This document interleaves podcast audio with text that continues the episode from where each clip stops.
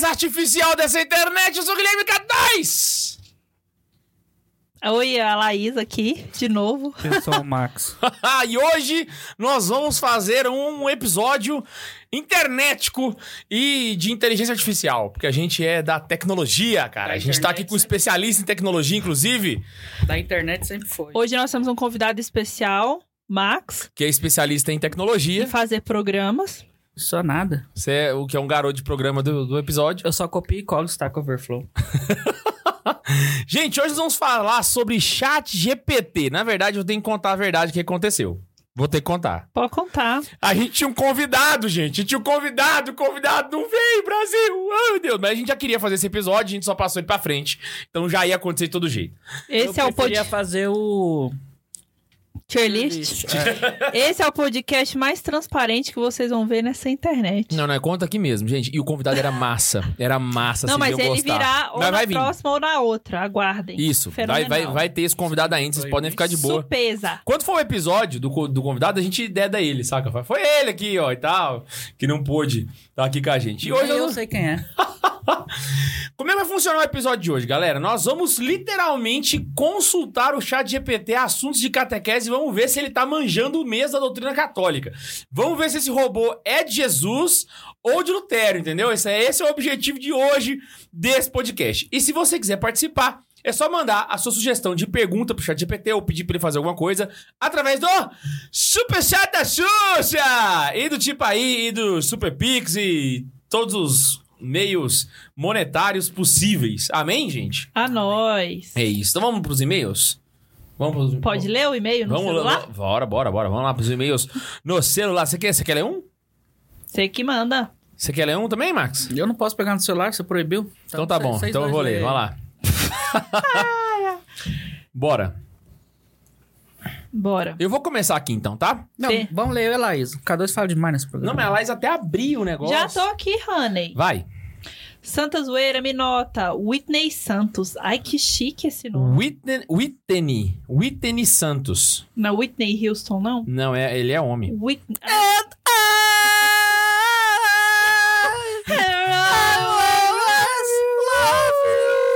Véi, a cara do Bundes foi impagável agora, velho. O Bundes tomou um susto, mano. perderam. então vamos lá. Pra quem tava reclamando que o microfone do Max tava baixo. É nóis. Santa- vai lá. Então pode. Santa Zoeira, me nota. Hum. Whitney Santos.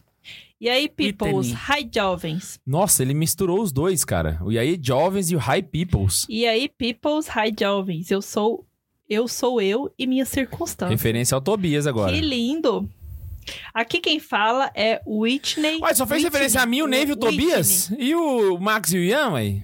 Não citou os dois? Tadinho. Que isso, Max? Eu lembro de você. Pega na minha mão. Pra quê? Eu tô te consolando. Vai. Aqui quem fala é Whitney Santos. Ah, entendi. Se lê Whitney. Ah, que legal. Ele mandou o nome dele, porque Ele, ele, mandou é igual o eu, jeito ele... que se O fala. povo sempre erra seu nome, aí você já manda assim pra não Ele? ter problema. Ele é igual a Laísa. A Laísa, o pessoal chama ela de Laísa. Laísa, Laís, Mas é ele? É. É ele. Eu, eu falei que é homem. Você tá prestando atenção não, Max? Ah! Whitney. Whitney. Tenho 18 anos. Mas ele no momento. escolheu? K2 Foi. Foi. Quando ele, Ele nasceu, a mãe dele perguntou, né, Zé? Gente, eu estou na quarta linha do e-mail porque esses dois não param de me interromper. Vai. Aqui quem fala é Whitney Santos. Tenho 18 anos. No momento em que manda esse e-mail, vai saber quando isso daqui vai ser lido por vocês. Irmão, é isso aí. Ótimo. Você tem 18 anos ainda porque a gente leu rápido. Ai. E moro em União dos Palmares, Alagoas. Terra do Zumbi dos Palmares, nosso herói, que deu a vida pela liberdade dos escravos. Contém ironia. Mas gostei. Já gostei desse meio. Que que é isso? Atualmente sou mais um neném. Nem estuda, nem trabalha. Nossa, parabéns, hein, Whitney? Que que é isso? Só orgulho, viu? Só orgulho. Vai. Mas estou no aguardo para entrar na faculdade logo. Amém. Ah, graças a Deus, porque até então o Zumbi dos Palmares fez mais na- no mundo que você, porque vamos trabalhar, fi, vamos ralar. Pretendo fazer o curso de farmácia. Gosto Ó, muito boa. da área e, se assim Deus permitir, conseguirei entrar. Muito bom, muito bom. Eu ainda estou no processo de conversão. Infelizmente, não fui batizado quando criança. Caraca. Fato que me deixa deveras triste, mas tenho que. Mas tenho fé Tenho fé. Que ainda esse ano. que ainda esse ano, em 2023, receberei o santo batismo. Boa. Desde que tomei a decisão de virar católico, minha vida mudou radicalmente. Sou muito feliz por estar na Igreja de Cristo. Passei a conhecer mais a teologia, que é mais rica do que eu imaginava. Ih, irmão, e ali é um, é um buraco sem fundo, viu? Nossa, na hora que você entra ali, nunca mais você vai acabar. É fenomenal. Compreendi a minha razão de ser, conheci os testemunhos dos santos que me inspiram a buscar a Deus de todo o coração, a amar Nossa Senhora, Teotocos, Teótocos! e li errado ainda. O vazio que eu sentia antes agora é preenchido por Cristo. de mim. Uhul! Ainda tenho muito o que aprender. Vou me esforçar muito para isso. Afinal, só se pode amar aquilo que se conhece. Peço para rezarem por mim. Whitney, vamos rezar por você, cara. Já vamos rezar por você. Já está Tem nas mais, nossas orações. Vamos lá. Eu ouvo o Santa Zoeira desde 2021. Meu Melhor pai. que ver, né? K2 viu Santa Zoeira. Agora pode ver, né? Agora vai. Ele Não, fez um canal no YouTube só pra acabar a piada. Exatamente, eu, fi, eu fiz, eu falava assistir, vocês me zoavam, fazer, quer dizer, eu vou botar vídeo agora nessa bosta só pra poder falar. E virou a merda que é, mas tudo bem. Não, mentira, é legal, é legal. O primeiro que eu vi foi sobre o Halloween, que me fez rachar o bico de tanto rir. Desde o começo do ano de 2023, resolvi do nada ouvir os episódios todos de forma cronológica. Very nice, é isso que nós gostamos. Cheguei a ouvir quatro episódios num dia. Caraca, esse é o bichão, porque eu não dou conta, não. É, não, e eu, eu, eu já vi gente assistir até 11. Na moral. Rapaz, Eu acho que é doença isso. você estuda música 10 horas por dia trabalhando, você não pode escutar quatro podcasts de uma hora, uma hora e meia. Os primeiros é 50 minutos, nem isso. É, eu, porque eu, é porque eu Começa sou a ficar longo quando a gente criou o nosso estúdio. E ficou ao vivo, porque mesmo quando era só gravado no nosso estúdio, o Bunos encheu o saco quase do horário. Depois, fudeu. Foda-se, né? Episódio de uma hora e meia. Os caras do Ó, vai ter que, a melhor. pró- ó, o próximo estúdio vai ter que botar uma câmera aqui atrás de mim pra Filmar a cara. Filmar a cara do Bundes, mano, porque foi episódio de uma hora e meia tá virando três. Nossa, olha que entradona aqui, velho. Vai lá, Bundes. Ô, vai lá, vai lá, amor. Cheguei a ouvir quatro episódios num dia. Até esse momento, estou no episódio 86, que fala sobre santos piores que você. Caramba, ele Fenomenal. leu muito. Falta mais de 80 episódios pra eu terminar. Mas em mais um dia eu consigo. Então corre, filho, porque nós estamos O produzindo. Max até olhou a plaquinha aqui pra ver se realmente era isso isso tudo? tudo. É isso tudo? Olha, pra você ter noção, falta 94 pra você. Não, Beleza. e você deu sorte, porque a gente ficou uns seis. A gente tem seis anos de vida? Sete? O- Sete. Oito. Vai Oito? fazer oito Vai agora fazer em oito anos de vida, a gente ficou uns quatro sem gravar. Se for somar os É. Exatamente, eu acho que é isso mesmo.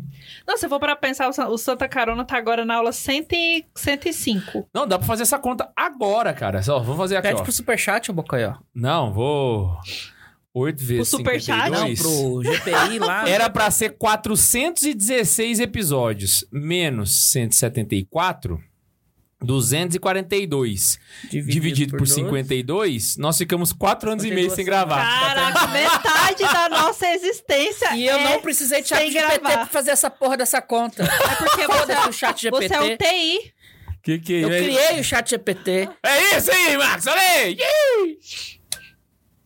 Continuando, Foi Elon Musk. o podcast Foi não, agrega muito na minha vida. Me enche de conhecimento e também de muitas risadas. Boa! Sempre aprendo algo novo quando ouvo. Que Deus É abençoe só a falta apostolada. aprender a escrever. Vou começar a dar aula de português aqui também. Neiva, socorre, Neiva.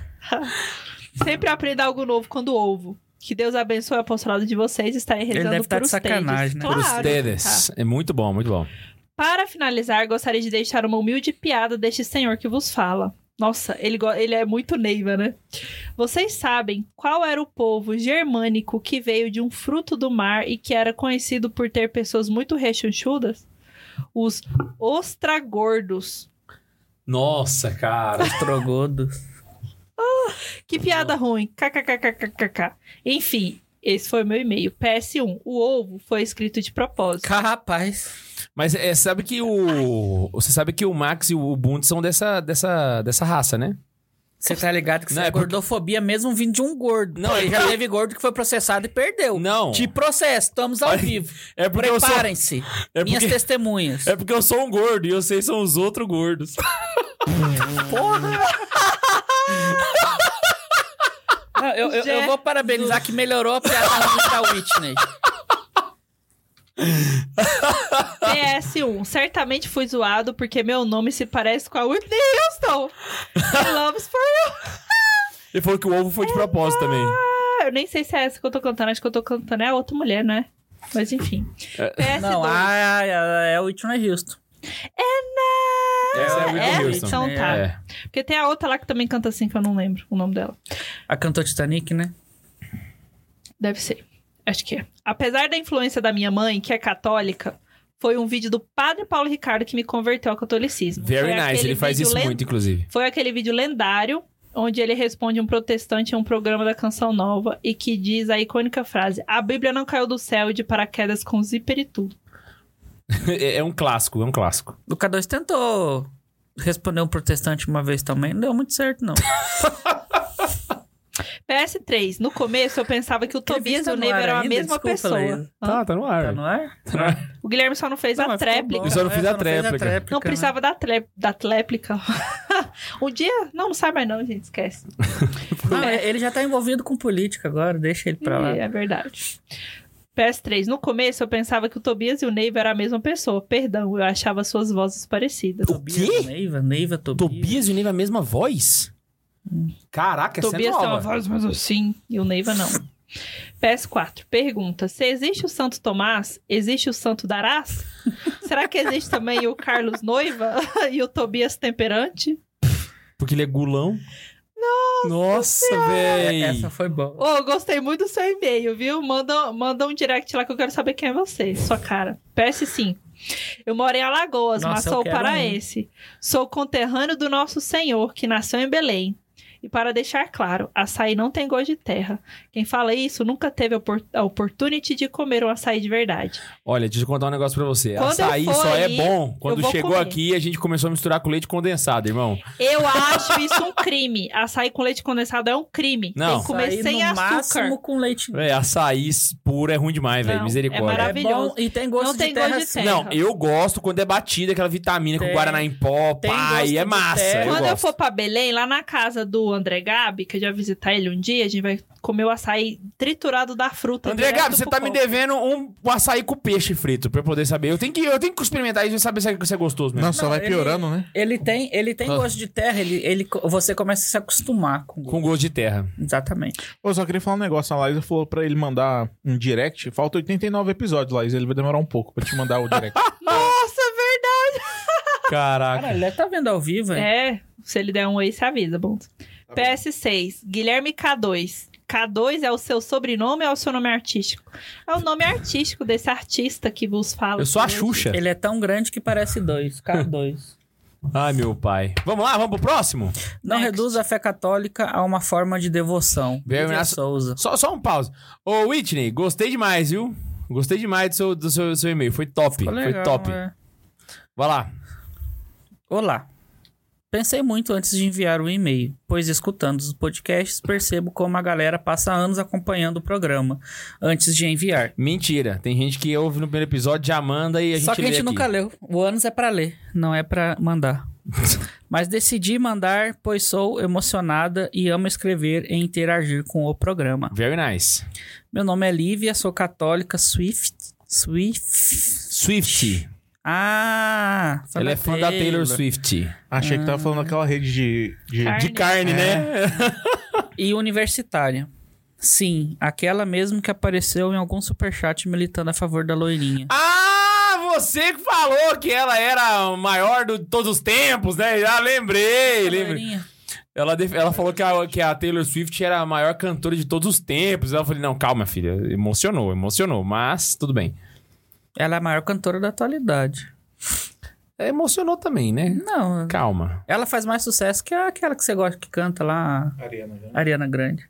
E A Ariana Grande tem uma voz do caralho, mas não tem tanto sucesso quanto a Taylor. Ah, não, mas aí você tá medindo o marketing. Você não tá medindo música. Foda-se. Tá medindo custo e valor. É, Exatamente, eu sou capitalista.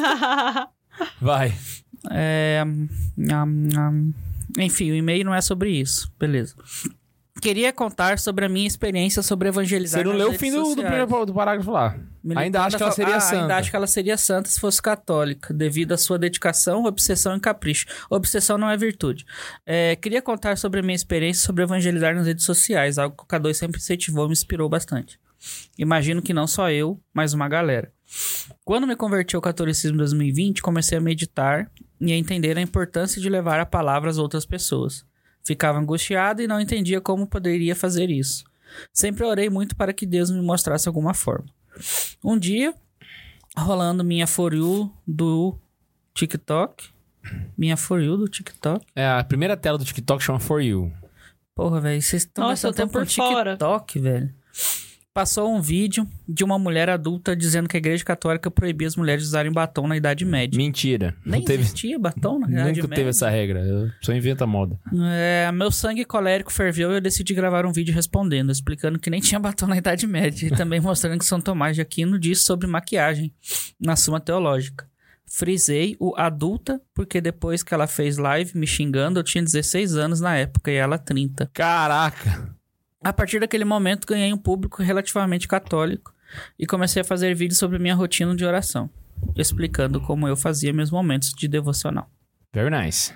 Eu sempre gostei muito da arte e busco unir isso às minhas práticas de piedade, decorando minha página de Bíblia, grifando, tacando post-it, fazendo lettering e enchendo tudo de frufru. Meu diário espiritual é lindo. Quero foto. Uma coisa que vocês falaram sobre no último programa que eu ouvi é sobre diário de oração. Sempre tive e incentivei as pessoas a ter um lugar para registrar suas orações e ter um lugar para escrever a sua jornada com a fé. É muito legal, porque inclusive fica fácil de se concentrar e rende muito. Ó, gente, um monte de dica legal, hein? Anota aí. A gente vai começar a fazer o planner do Santo Carona para ganhar dinheiro. Ok.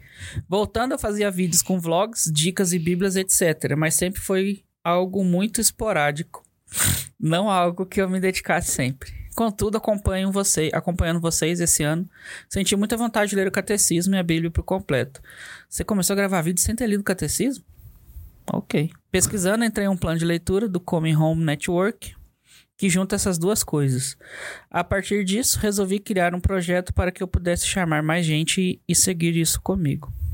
Tô criticando a guria, sendo que eu li o catecismo uma vez, 20 anos atrás também. Parabéns também, Max. Tem um é. podcast há oito anos e não leu o catecismo inteiro.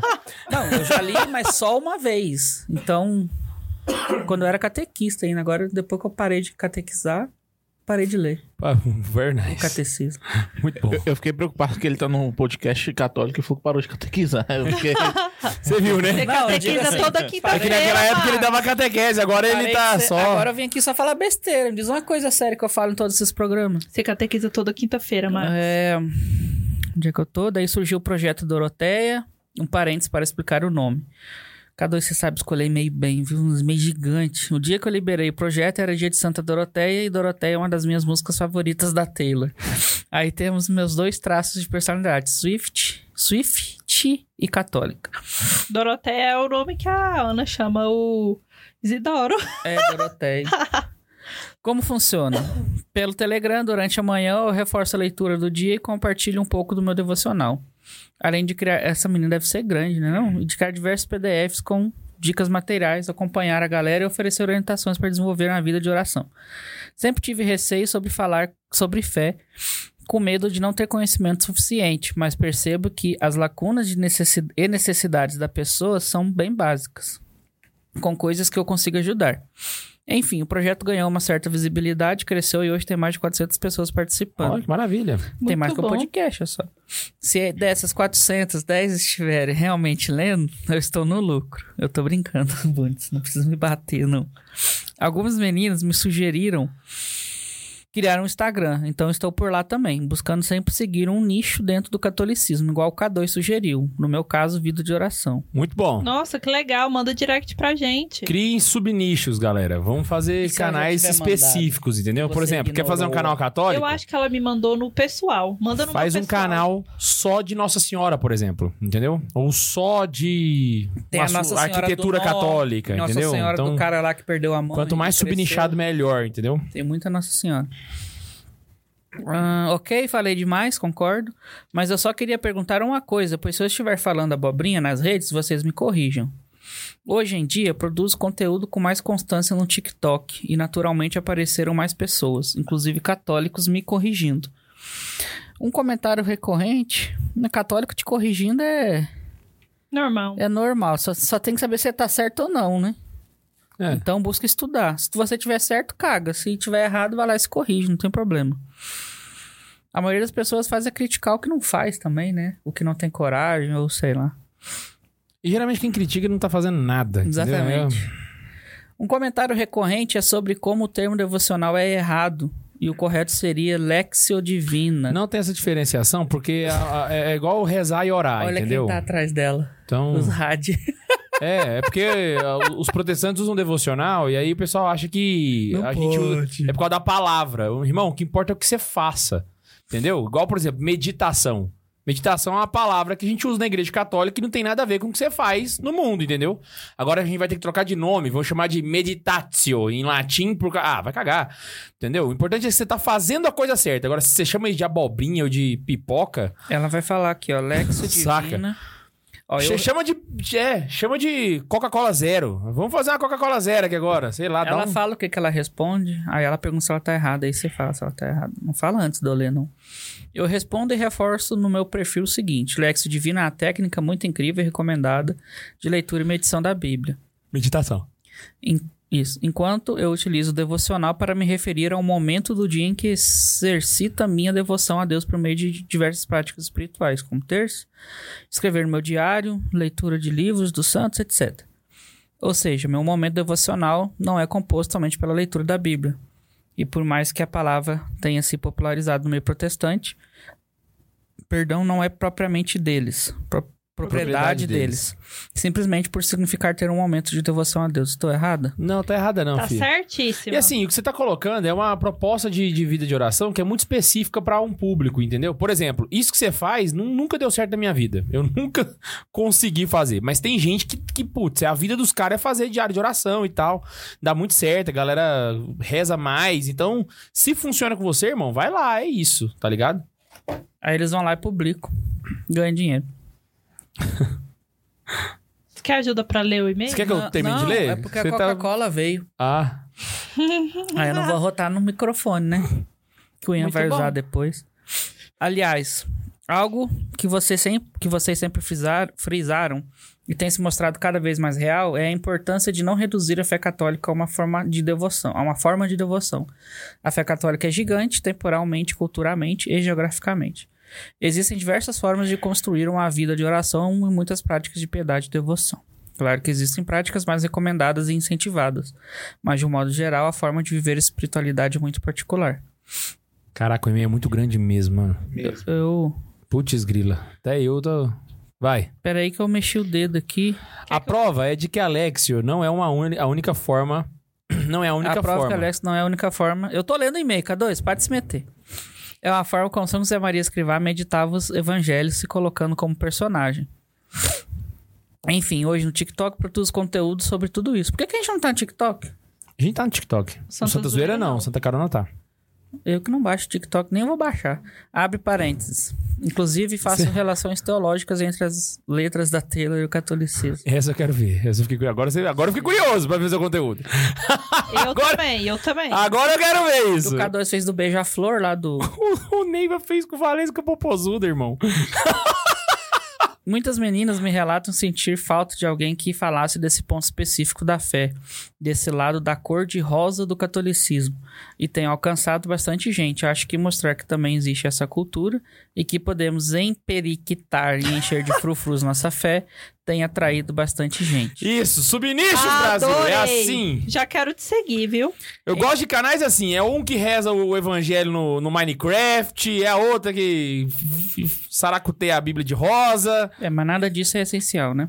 Bom, enfim, gosto muito do programa e eu tô sendo irônico, tá? Por causa das brincadeiras anteriores aqui. Vai. Enfim, gosto muito do programa e perdão pelo e-mail gigante. Sei que ficou mais autobiográfico e até narcisista, mas perdão novamente. Só confessar. Dessa vez passa. Lívia. PS. Não precisa divulgar porque não tô pagando, mas eu sou Arroba Liv Souza, com dois E's, no TikTok. E Doroteia, By T-H-E-A, by Lives, sem I, no Instagram.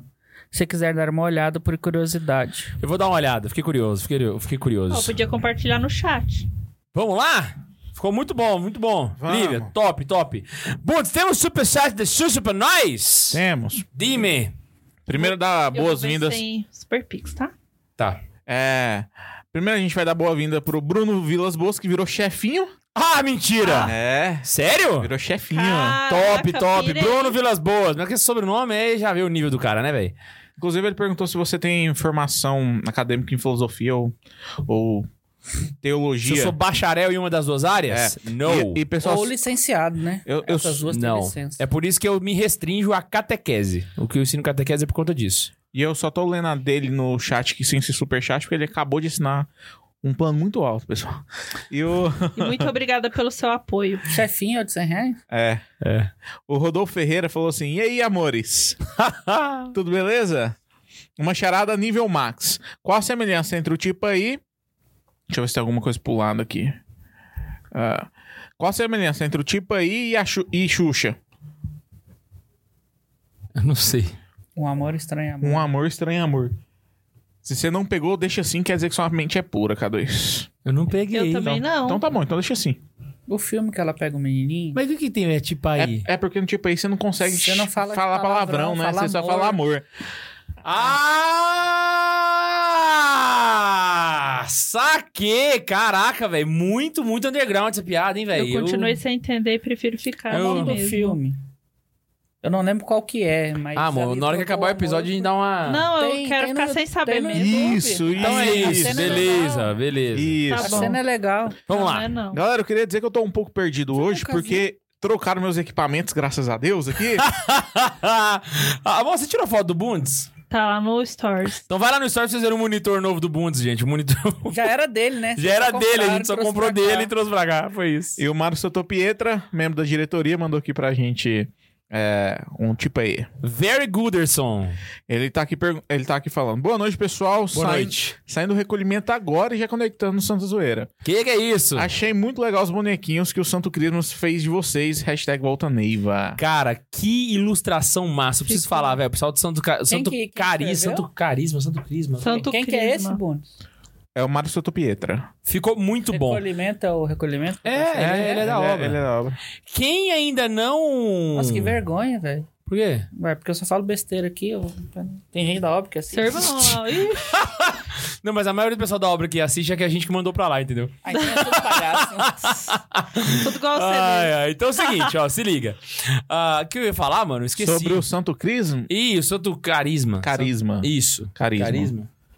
Tem Santo carisma. É Santo Carisma. Vai lá no Instagram é do santo. Santa Carona. Agora me deu um branco, gente. É Santo Desculpa. Carisma. Santo Carisma. O pessoal fez uma ilustração maravilhosa. Que inclusive. É, Santo Carisma. A gente vai fazer um quadro bonitinho pra ficar aqui no estúdio, vocês vão ver, vai ficar muito massa. Então vai lá e, a- e acompanha, porque é, eu- ficou muito bom, ficou muito bom. Eu acho que é uma das melhores ilustrações nossa que eu já vi, assim, Botar na, minha nossa casa vida. nova. Ficou top Ficou demais. Top demais. Ficou. E o Hugo Anjos acabou de mandar um superchat pra gente estar aqui fala- fazendo uma pergunta. Em perigo de morte, posso escutar a sua confissão e falar para o padre ou não tem jeito? É a misericórdia de Deus. Vamos deixar fazer pro chat- GPT? Vamos? Já Vamos lá. aí já. Vamos lá. Não, não, é que eu tenho um recado pra dar ainda, antes aí a gente já começa. E antes, e só vou aproveitar aqui que a Elisa também faz parte da diretoria. Ah. Ela manda dólares e dólares pra gente. ela pediu pra. A galera também falou aqui que você ia explicar, mas é, o que, que é o chat GPT? Ela tá perdidona aqui, Ah, não, curiosona aqui. É, nós vamos dar uma introdução, relaxa, vamos dar uma introdução pra vocês, vocês entenderem o que, que a gente tá Chat acontecendo. GPT é o início da Skynet. É isso. Ela continuou sem entender. Mas vamos lá? Agora até eu Gente, sem entender. Close em mim aqui, Bundes, rapidinho, o pessoal olhar aqui na minha cara. Vou falar um negócio importante aqui, presta atenção, não fala junto comigo. O que você tá fazendo com essa mulher, velho? O quê? Ela nunca viu o Exterminador do Futuro. Ah, não, já vi esse Exterminado do Futuro. Hasta la vista, baby. Ah, já que ele falou Skynet, eu não Então, entendi. Skynet é, os- é a empresa que cria os robôs que matam todo mundo. Seguinte, galera, presta atenção no que eu vou falar aqui. Estão abertas as inscrições para o Catequese com Farofa 2.0. Não sei se vocês estão sabendo, mas o Vai começar Catequese com? Farofa. Hã? Vai começar do zero? Não, a gente vai continuar, só que agora melhorado, irmão. Ah, A gente fez o seguinte: o Catequese com Farofa deixou de ser só um curso e virou uma plataforma de catequese, irmão. Na moral, são quatro cursos, mais uma ferramenta de pesquisa fenomenal que eu mostrei na aula de ontem da Jornada da Catequese. Agora vai ter certificado, velho. Estamos se- separados por modos. Ficou lindo, ficou lindo. Vale muito a pena você ir lá conferir, beleza? Se você quiser conhecer mais, é só acessar santacarona.com.br barra catequese. E lá você consegue fazer a sua inscrição, beleza? É, sem sombra de dúvidas, o curso mais completo de catecismo que você vai encontrar na internet. Não tem como, mano. A gente tá com- comentando parágrafo por parágrafo. aula de 20 minutos, igual a Padre François, não? Não, não, lá é um pouco maior. São Uma hora e 108 quinze. aulas de uma hora e 15 cada uma. O negócio é puxado. O E negócio preço? é. Pô, o negócio que eu não lembro de cabeça. Esse é o problema. Os números são quebrados. Eu vou Não, assinar é, bom você fa- é bom você falar que. É, eu, sei, eu, eu sei que se você dividir por 12, vai dar Trinta e- R$29,90. Não, isso sem juros. O... Tem que Isso, lembrar sem que o juros. parcelamento tem Exatamente. juros. O parcelamento tem juros. Mas o valor à vista, você dividir por 12, dá R$29,90. Vocês fazem as contas aí Deixa e eu- aí vocês, vocês conseguem saber. 300 358,80, se não me engano. Por ano. Por ano, não é por mês, é por é, ano. É lembrando que é uma assinatura anual, aqui, ó. Beleza? Exatamente, isso aí, exatamente. E se você for membro lá do canal do Santa Carona, do canal do Santa Carona, não do Santa Zoeira, tá bom? Você tem mais um desconto aí, você pode levar por R$ 238,80 por ano, sacou? E esse valor você pode dividir em 12 vezes. Ah, agora Fechou? tá barato. Agora tá barato pra mim, então. Agora eu vou. Eu acho que a gente tinha que ter acesso grátis a isso pra se melhorar cada vez mais pra estar aqui. Não, mas, Mas vocês são da... Não, mas vocês são da equipe, vocês têm acesso grátis. Cadê O, meu acesso? o Santa, Calma. o Santo respira. Carisma tá no, no chat, viu? Santo Carisma tá no chat? Tá no chat. Um abraço pro Santo Carisma, seu lindo! Que desenho maravilhoso aquele que você fez. Fenomenal. Ficou top mesmo. E eu reparei a camiseta do Lins. Quem reparou foi o K2, na verdade. Foi proposital? Vamos lá, vamos começar? Foi, né? Quem que ia fazer uma camiseta escrito hahaha? Exatamente, foi, foi de propósito. Eu, eu peguei referência e eu gostei. Gente, é o seguinte: hoje nós vamos pegar o chat GPT e vamos ver se ele é católico. O que, que é o chat GPT pra galera que tá perdida, beleza? O chat GPT é uma inteligência artificial que ele é basicamente um guru que ele responde qualquer coisa a nível hard, entende? Ele produz textos, ele... Bundes, me fala, o que, que você acha do chat GPT? Às vezes bom, às vezes bom. Às viciante, às vezes bom. Às vezes, excelente. Às vezes, caraca, como é que eu vivi sem isso, né? É impressionante.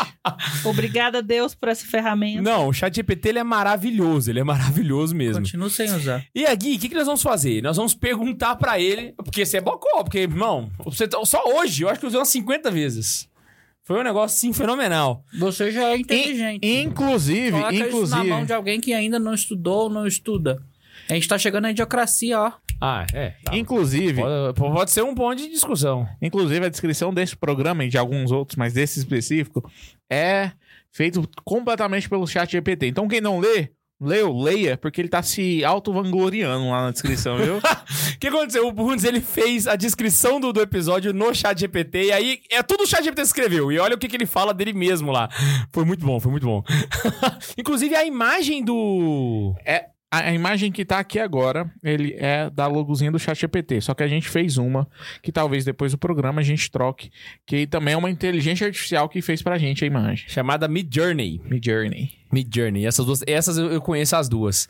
Eu preciso conhecer mais. E o que aconteceu? O ChatGPT apareceu no fim do ano passado e ele ficou muito popular, muito mesmo. Pra você ter noção, ele teve mais inscritos pra poder usar o site do que o Facebook teve nos primeiros, no primeiro mês, sabe, de inauguração. É um negócio assim surreal o que que esse negócio faz. E antes da gente fazer pergunta de catequese, eu vou aqui, eu acho que nem precisa da, da demonstração, a gente já pode perguntar pra ele e vocês vão ver. Você pode mostrar a tela pra ele, pra, pra galera ver, Bundes? Pergunta que, que, que ele acha do capitalismo. Essa aqui é a tela do chat GPT, sacou? Então é basicamente uma tela, e exclusive é o meu- é o meu computador aqui, estou mexendo aqui. Hoje eu, vou, eu que vou controlar pro Bundes não, não sofrer demais, Limpou o coitado. histórico?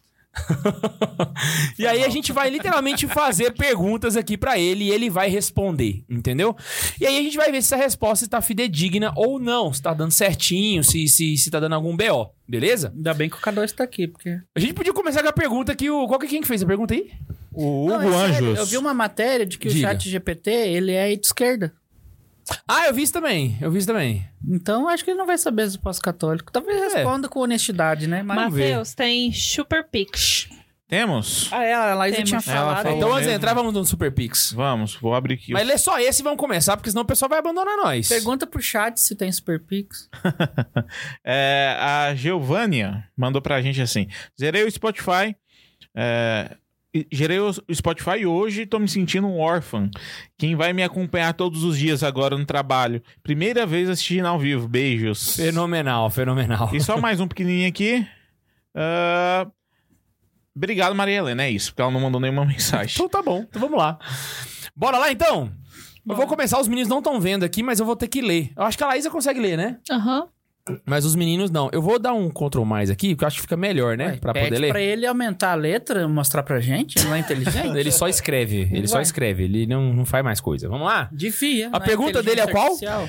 Em perigo de morte, Em perigo de morte, posso escutar alguém pode escutar a minha ou a sua confissão a confissão de outra pessoa e falar para o padre e falar para o padre? ou não tem jeito, é só na misericórdia de Deus. Cara, Eu deixa, acho eu que a- deixa eu responder no superchat. Sim. Agora, se vai valer a confissão, eu não sei. Porque escutar, eu posso escutar qualquer coisa. Essa, per- Essa é a pergunta. Não respondeu bosta nenhuma. Responde, posso ouvir a confissão? Pode, ué. Você tem Eu sou ouvidos? surdo. Quem tem ouvidos Ai, que ouça, ai, quem ai. tem boca que fale. Jesus falou. Joga a tela, vamos ver o que ele vai responder pra gente. ai, ai. Como modelo de linguagem, não tem capacidade de aconselhar ou tomar decisões em questões legais e religiosas específicas. No entanto, posso oferecer algumas informações gerais sobre a confissão na Igreja Católica. Na Igreja Católica, a confissão é considerada um sacramento, tá certo? Que envolve a confissão verbal dos pecados a um sacerdote, que age como intermediário entre a pessoa e Deus. Já tem uma falha aqui, mas tudo bem. A confissão é feita em segredo, certo? E o padre é obrigado a manter sigilo sobre o que é dito durante a confissão. Exatamente, se ele não for. é, se, ele, se ele contar, ele está excomungado. Este sigilo é considerado inviolável, mesmo em situações de ameaça à vida ou segurança da pessoa que fez a confissão. Caraca, muito bom. Portanto, se alguém estiver em perigo de morte e quiser que sua confissão seja revelada, terá que fazê-lo diretamente ao padre. Caso contrário, o padre é obrigado a manter sigilo sobre o que foi dito durante a confissão. Mesmo em... Ah, ele não entendeu a pergunta. Mesmo em situações extremas. No entanto, é importante observar que as leis e regulamentações sobre a confissão podem variar em diferentes religiões e jurisdições. Não, não, não conheço confissão em outras religiões, mas tudo bem. Portanto, se houver alguma dúvida sobre confidencialidade da confissão em uma situação confessa. específica, é recomendável buscar a orientação de uma autoridade religiosa ou legal. Bem responsável a resposta, diga de passagem, né? Tirando a parte que é um intermediário. Tirando a parte do intermediário, tá, tá bem. Mas ele não entendeu a pergunta. Por que intermediário? Porque é Cristo em pessoa, pra quem não sabe. É, vamos lá. já- É, É, em pessoa? É, em pessoa. é, cri- é- em persona Christi, ou seja, é o próprio isso. Cristo que tá ali. Pergunta É, se só- uma só- pessoa que não seja padre pode ouvir a confissão. Uma pessoa, Esse, esse, essas inteligências que são literais. no caso do Ah, catolicismo, uma pessoa que. Peraí, não. Um leigo pode ouvir a confissão de alguém e absolvê-la? Não, A pergunta não é essa, na verdade, né? É em perigo de morte. Não, pergunta isso aí. Não, peraí, eu vou fazer de outro jeito. Um leigo pode ouvir a confissão de outro e posteriormente levá-la ao sacerdote, caso este não possa, em caso afirmativo. Ele tá fazendo uma regra do, do Excel agora. O sacerdote poderá absolvê-la? Vamos lá, ver se ele vai responder. De acordo com a doutrina católica, somente o sacerdote ordenado tem autoridade para ouvir confissões sacramentais e conceder absolvição aos, aos penitentes. Isso significa que Um leigo não pode ouvir a confissão de outro e conceder absolvição em nome da igreja. No entanto, em situações de perigo de morte, quando o sacerdote não está disponível, um leigo pode ouvir a confissão de outra pessoa, mas isso é considerado uma confissão não sacramental, ou seja, ela não pode ser usada para a absolvição dos pecados da Isso- pessoa isso que fez. eu falei no começo. Essa é Eu exatamente a queria- eu resposta É a do não- Marcos. resposta do Eu Marcos. não precisei de chat GPT pra isso, mas O tudo leigo bem. pode certamente encorajar a pessoa a se arrepender de seus pecados e buscar o sacramento da confissão sacramental com o sacerdote, assim que possível. No entanto, é importante lembrar que a confissão sacramental é um sacramento que envolve um sacerdote ordenado e que somente ele pode conceder a absolvição em nome da igreja. Ok. Pra gente só não continuar aqui, vamos dar a resposta, beleza? Eu Não entendi pode. sua pergunta, eu entendi melhor do que o chat GPT. Não Pergunta pode, você não pode perguntar. ter um, não pode ter um intermediário. Pra você ter noção, você não, você não pode fazer uma confissão. Eu já falei isso aqui, mas vou repetir. Na época da pandemia, cogitaram fazer a confissão naquelas, naqueles microfones que usa em casa, Lotérica. casa de câmbio, lotérica, já Ah, viu? mas cara a cara. Isso, pra tá aqui, essa, e, Só que tem um vidro. e tem um microfone aqui, Ah. sacou? E aí tem um negócio, a caixinha de som, e aí você fala. Sério que teve isso? Sério, perguntaram pra Santa Sé se poderia. E o Vaticano disse que não, não pode, porque esse microfone já, se- já constitui um intermediário entre a pessoa e o sacerdote. Então não pode se acontecer o, O sacramento intermediário não é seria a válido. tecnologia? É, é o microfone, né, no caso. Então não pode É fazer isso, entendeu? É uma coisa, Tem uma que coisa ser- pode ser intermediária. Tem que ser na tora ali, entendeu? Não pode frente a frente. Ô, ô, eu- eu só, só te interrompendo, ô, K2, eu sei que você não, não queria ler superchat agora, mas é só porque o Bruno Vilas Boas, que virou é, Chefinho? chefinho agora, mandou 50 reais pra gente. Opa! Seja bem-vindo. E ele, Seja muito bem-vindo. Sacanagem. e ele tava falando, K2 eu era praticante de ocultismo, me converti devido aos seus vídeos e os do Padre Paulo Ricardo. Vou ser eternamente grato, o seu trabalho é fantástico. Que isso, Vilas Boas? Tamo junto, você reza por mim, amor, mano. ele era ocultista. Manda esse é. print pra mim, velho. Você printa esse negócio pra mim? Bundes, por favor? Hã? Printo. Se escondendo. Agora não, né? Tá bom. Pode ser daqui a pouco, né? Pode, pode ser daqui a pouco. Pode ser. Caraca. Depois eu leio os velho. próximos, Tá, depois eu leio os próximos. ué. Cara, muito bom essa. Pergunta se ele sabe o que é transubstanciação. Essa é uma boa pergunta. Caraca, vamos lá? Lembrando que você vai poder mandar sua pergunta aqui, tá bom, gente? É, manda aí, gente. Ajuda E nós. aí é bom pra gente poder saber se ele sabe e também aprender dúvidas Depois de catequese, pergunta se beleza? Maria, mãe de Deus. O que é transubstanciação? Eu escrevi certo? Escrevi certo. O que é transubstanciação? Vamos lá. Se você quiser que sua pergunta seja lida, volta aqui. Transubstanciação é um termo teológico usado na Igreja Católica e em algumas outras denominações cristãs para se referir à crença de que, durante a missa ou ceia do Senhor, o pão e o vinho se transformam literalmente no corpo e sangue de Jesus Cristo, mantendo apenas a aparência externa de pão e vinho. Tá perfeita a resposta. Essa crença se baseia na interpretação da instituição da, da Eucaristia por Jesus Cristo durante a última ceia, em que ele teria dito: Isto é o meu corpo. Teria dito, não, filho, ele disse. E este é o meu sangue. A partir disso, a Igreja Católica acredita que, por meio da consagração realizada pelo sacerdote durante a missa, o pão e o vinho se tornam o corpo e sangue de Cristo.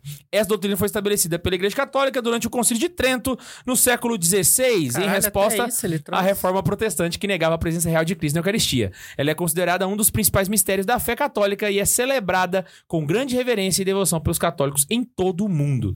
Dadas as, as correções que eu fiz durante a leitura, tá perfeita a resposta. Nossa, muito boa. Ô, sabe por que que eu E fiquei... muito completa, diga-se de passagem. Ele deu Sim. três parágrafos. Deu até o Trento. Então, sabe o que eu ia perguntar agora? Será que ele consegue ter acesso a to- qualquer parágrafo do catecismo? Sim, sim. Você ficar com dúvida, falar, ah, parágrafo qual é tal. o parágrafo 5 inciso 2 do catecismo. O catecismo tem inciso. Ah, como é que chama os... Só parágrafo. Tem só parágrafo. não tem uns negocinhos? Ah, o não, negócio esse é que eu não tenho um código catecismo aqui e eu não tô lembrando de nenhum parágrafo em específico que eu lembre do que, que ele Você fala. está com um com- computador número, e assim. acesso à internet. Ah, tá. Vamos lá, vamos lá. Alguém mandou perguntei no superchat pra Não, não. perguntar aqui no. Não, não, ainda não. Ah, não, não vou pesquisar, não. Vai dar muito trabalho. Então não pesquisa. Vamos lá. Acabou o programa, então. Ninguém manda pergunta, a gente não tem que perguntar. Pergunta Não, se Maria é vou- mãe de Deus. Maria é mãe de Deus? Very nice, vamos ver. Vai citar a Igreja Católica de novo. Sim, de acordo com a doutrina católica, Maria é considerada a mãe de Deus. Essa crença se baseia na afirmação de que Jesus Cristo, sendo Deus encarnado, tinha duas naturezas, uma natureza humana e outra divina. E que Maria foi mãe de Jesus na sua natureza humana e, portanto, a mãe de Deus na sua totalidade. Cara, muito bom. A doutrina da maternidade divina de Maria foi estabelecida no Concílio de Éfeso em 431 depois de Cristo, em resposta a uma controvérsia teológica sobre a natureza de Jesus. O concílio declarou que Maria deveria ser ser chamada de Theotokos, que significa mãe de Deus em grego, para afirmar que Jesus era verdadeiramente Deus e verdadeiramente homem desde o momento de sua concepção. Essa doutrina é considerada um dos dogmas mais importantes da Igreja Católica e é celebrada na festa da maternidade divina de Maria, que ocorre no dia 1 de janeiro. No entanto, outras denominações cristãs podem ter diferentes visões sobre a natureza e o papel de Maria na história da salvação. Mano, Cad- Oi. é surreal! Baixa, baixa o preço da catequese com farofa, viu? Caraca, é surreal, mano, é surreal. Tá mais fácil eu perguntar pro superchat. Véi, GPT. véi, apare- a- apareceu, É, apareceu uma chat pergunta GPT, muito boa obrigado. aqui. Pode fazer. Não é superchat, mas eu vou falar pra você fazer. Pergunta pra ele qual que foi a igreja que Cristo fundou. Nossa. Muito boa, vamos lá! Épica. Não, sinta a pessoa Qual que fez foi essa a pergunta. igreja? É, eu vou procurar aqui quem que foi. Que Cristo. É, Alisson Rodrigues falou pra perguntar Alisson. isso. Boa pergunta. Qual foi a igreja que Cristo fundou? E o pior é que é muito rápido a resposta, velho. Se liga. Qual foi a igreja que Cristo fundou? De acordo com a tradição cristã, Cristo fundou a igreja durante seu ministério terreno na terra e a entregou aos apóstolos para que eles continuassem e a propagassem após a morte e ressurreição. A Igreja Católica Romana reivindica ser a sucessora direta dessa igreja fundada por Cristo, com base na sua interpretação da história e das escrituras. Não precisa, né? não é só reivindicar, filho. É só você ler lá atrás que vai ver que é a sucessão apostólica, é claro. No entanto, há outras denominações cristãs que têm visões diferentes sobre a fundação da igreja. Na verdade, têm visões diferentes sobre o que a igreja é. E aí, A obviamente, fundação é sempre fica ali. fácil. É. Agora, como é que ela seguiu? Como as igrejas ortodoxas orientais, as igrejas ortodoxas orientais. Como as igrejas ortodoxas orientais. As igrejas ortodoxas orientais, as igrejas protestantes e outras. Ah, cada denominação tem suas próprias interpretações teológicas e históricas sobre a fundação da igreja e seu papel na continuação da mensagem de Cristo. Vamos lá. Mas objetivamente. Agora eu quero ver. Há como provar que a Igreja Católica é a sucessora dos apóstolos? Essa pergunta aqui é minha. Vamos ver se ele vai conseguir responder. A questão da sucessão apostólica é um tema controverso, muitas vezes debatido entre diferentes denominações cristãs. A Igreja Católica Romana reivindica ser a sucessora dos apóstolos com base em uma série de argumentos históricos e teológicos. Mas essa afirmação não pode ser objetivamente provada ou verificada. Claro que pode, ChatGPT. Você tem a lista dos papas. A Igreja Católica baseia sua reivindicação de sucessão apostólica principalmente na tradição, na sucessão dos bispos e na autoridade papal. Acredita-se que os bispos são sucessores dos apóstolos que receberam a plenitude do sacerdócio e do poder apostólico por meio da ordenação episcopal. A sucessão dos bispos é vista como um meio de garantir que a doutrina e os ensinamentos da igreja permaneçam fiéis à tradição cristã primitiva. Além disso, a Igreja Católica considera o Papa como sucessor de São Pedro, a quem Cristo confiou a liderança da igreja. A igreja acredita que a autoridade papal é uma garantia da unidade da igreja e da continuidade da mensagem de Cristo ao longo dos séculos. No entanto, outras denominações cristãs não concordam com a visão católica da sucessão apostólica e argumentam que essa reivindicação é baseada numa interpretação particular da história e da teologia, e não em evidências objetivas e verificáveis. Essa questão continua sendo um tema de debate e discordância entre as denominações cristãs. Tá, Ô, Bundes, lê esse negócio da Kellen Vieira aí. vamos lá. Ah, Kellen Vieira. KKKKK. O Max é muito bom. Obrigado. É, Ah, mentira. Foi só isso. Foi pra ler? é, Ah, não. Vai E o coquinho. Aí, você mesmo disse que existe a sucessão apostólica, por que a Igreja Católica estaria errada? Um trem assim. Ele mesmo falou no início lá que, que existe. Ele falou mesmo? Falou, é, no, no início ele fala que. Eu acho que foi na pergunta anterior, antes de você fazer o mais. Ele Ah. fala que é uma sucessão, os, os apóstolos são sucessores de Cristo, um trem assim. Aí pergunta se existe Não, essa é- é- sucessão, eu É, que não, que ele, tá não- ele não chegou a afirmar, não. Não, não afirmou, não? Eu acabei de dar um Ctrl F aqui, ele Ah. não. Ele não chegou a afirmar. A não. Letícia Cordeiro mandou agora pra gente um tipo aí. Os católicos é, adoram imagens e a Virgem Maria? Nossa. Olha só, essa é boa. Nossa, Eu já pergunta, tenho até a próxima pergunta que eu vou fazer pra ele. pergunta o que, que é o Opus Dei depois. Nossa, boa, boa, boa. Vocês guardam aí, velho, porque senão eu vou, eu vou esquecer. Tá Bora aqui, ó, lá. eu não preciso de chat GPT não, velho. eu tenho um processador. Olha lá! Os católicos adoram e a Virgem Maria? Os católicos não adoram imagens ou a Virgem Maria. A adoração é reservada somente a Deus e é considerada um ato exclusivo de culto divino. No entanto, os católicos utilizam imagens e ícones como uma forma de expressão religiosa e para ajudar na sua devoção. A prática de usar imagens e ícones é conhecida como iconografia e tem uma longa tradição na Igreja Católica. A Igreja ensina que as imagens e ícones são uma forma de lembrar e honrar os santos e as verdades da fé. Ao venerar as imagens, os católicos não estão adorando a imagem em si, mas sim honrando o santo ou a verdade. Que a imagem representa. Ou a verdade. Ou a verdade. É. Verdade que a imagem representa. Ó, isso é forte pro Caraca. chat GPT falar isso. É porque, na verdade, a- às vezes. a gente podia pesquisar, né? Podia, o chat GPT sabe muito mais que esses protesclarentes No aí. caso da Virgem Maria, os católicos a consideram como a mãe de Jesus e, portanto, têm a grande devoção a ela. Maria é venerada como uma intercessora junto a Deus e como um modelo de vida cristã. No entanto, essa veneração não é adoração e não é considerada uma prática idólatra. Não, na moral. Merece palmas. Que que é isso, cara? Manda o chat GPT pro seu amigo. Caraca, eu tô chocado, mano. Ô, e na moral, deixa eu falar um negócio. Eu já tô usando o chat chat GPT tem um mês. Ele tá acertando mais do que o normal, viu? Ele não é assim, não. Eu acho que é porque tá ao vivo, ele... Caraca. vergonha. Vamos lá. Eu vou só dar uma, uma, uma rochada nessa pergunta, aí eu vou pra do Max, beleza? Bora lá.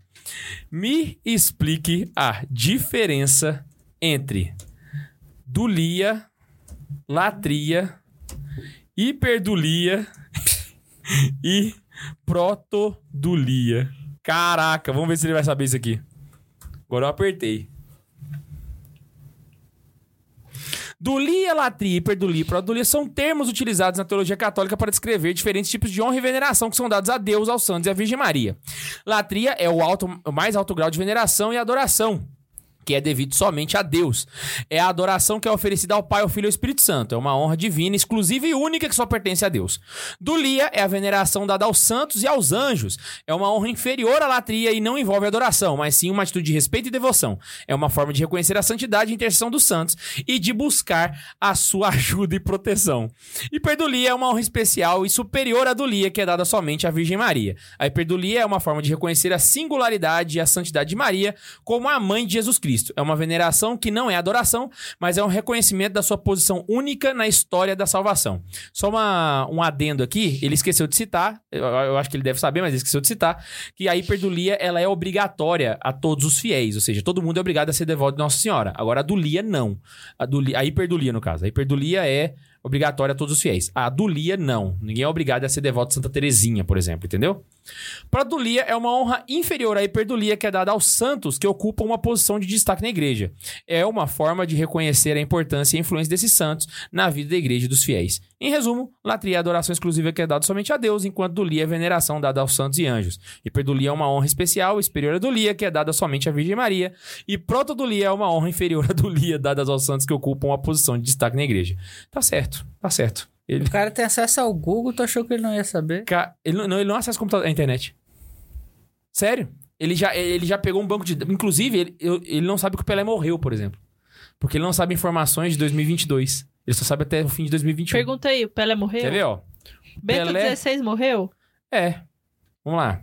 Bento XVI. Morreu.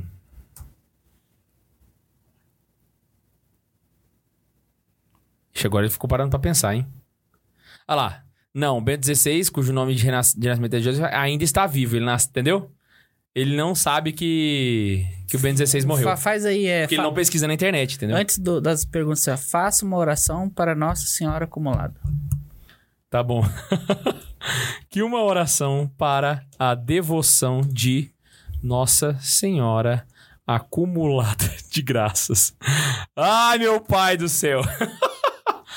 Ó Nossa Senhora acumulada de graças, pedimos que derrame suas bênçãos sobre nós. Ajude-nos a acumular graças em nossas vidas para que possamos ver de acordo com a vontade de Deus e seguir pô. no caminho de santidade. Interceda por nós junto a seu Filho Jesus Cristo para que ele nos conceda a graça de uma fé forte e perseverante, a sabedoria para discernir o que é certo e justo e a coragem para seguir o exemplo de amor e serviço que você nos deu. Pedimos-lhes que nos guie e proteja em todas as nossas necessidades para que possamos alcançar a vida eterna junto a você e com toda a corte celestial. Amém. Amém. Já salva ela aí. Caraca, ficou bom, cara. Agora traduza para o latim. Agora traduza. Eu prefiro para a nossa o ladainha. Latim. Agora traduza pro latim, vamos ver? Caramba, velho, ele traduziu. Cadê o Neiva? Ó tá Santa certo, Nostra Domina Gratia Accumulata, te rogamos ut benedictiones tua super... Não precisa ler, não. Salve isso aí, velho. Caraca, já, tá salvo salvo, aqui. já Já, ficou salvo salvo. aqui. Caraca, mano.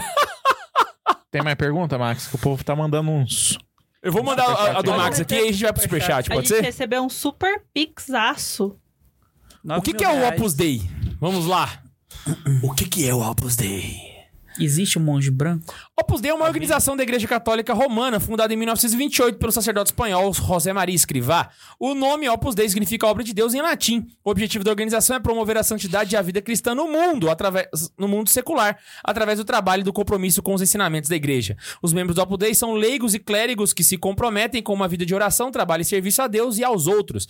Eles acreditam que todas as atividades diárias, incluindo o trabalho e as responsabilidades familiares, podem ser santificadas e transformadas em oportunidades de crescimento espiritual. O Opus Dei é conhecido por, uma, por sua ênfase na formação espiritual e no apostolado pessoal, que envolve a evangelização de outros através do testemunho pessoal e da promoção de valores cristãos na vida diária.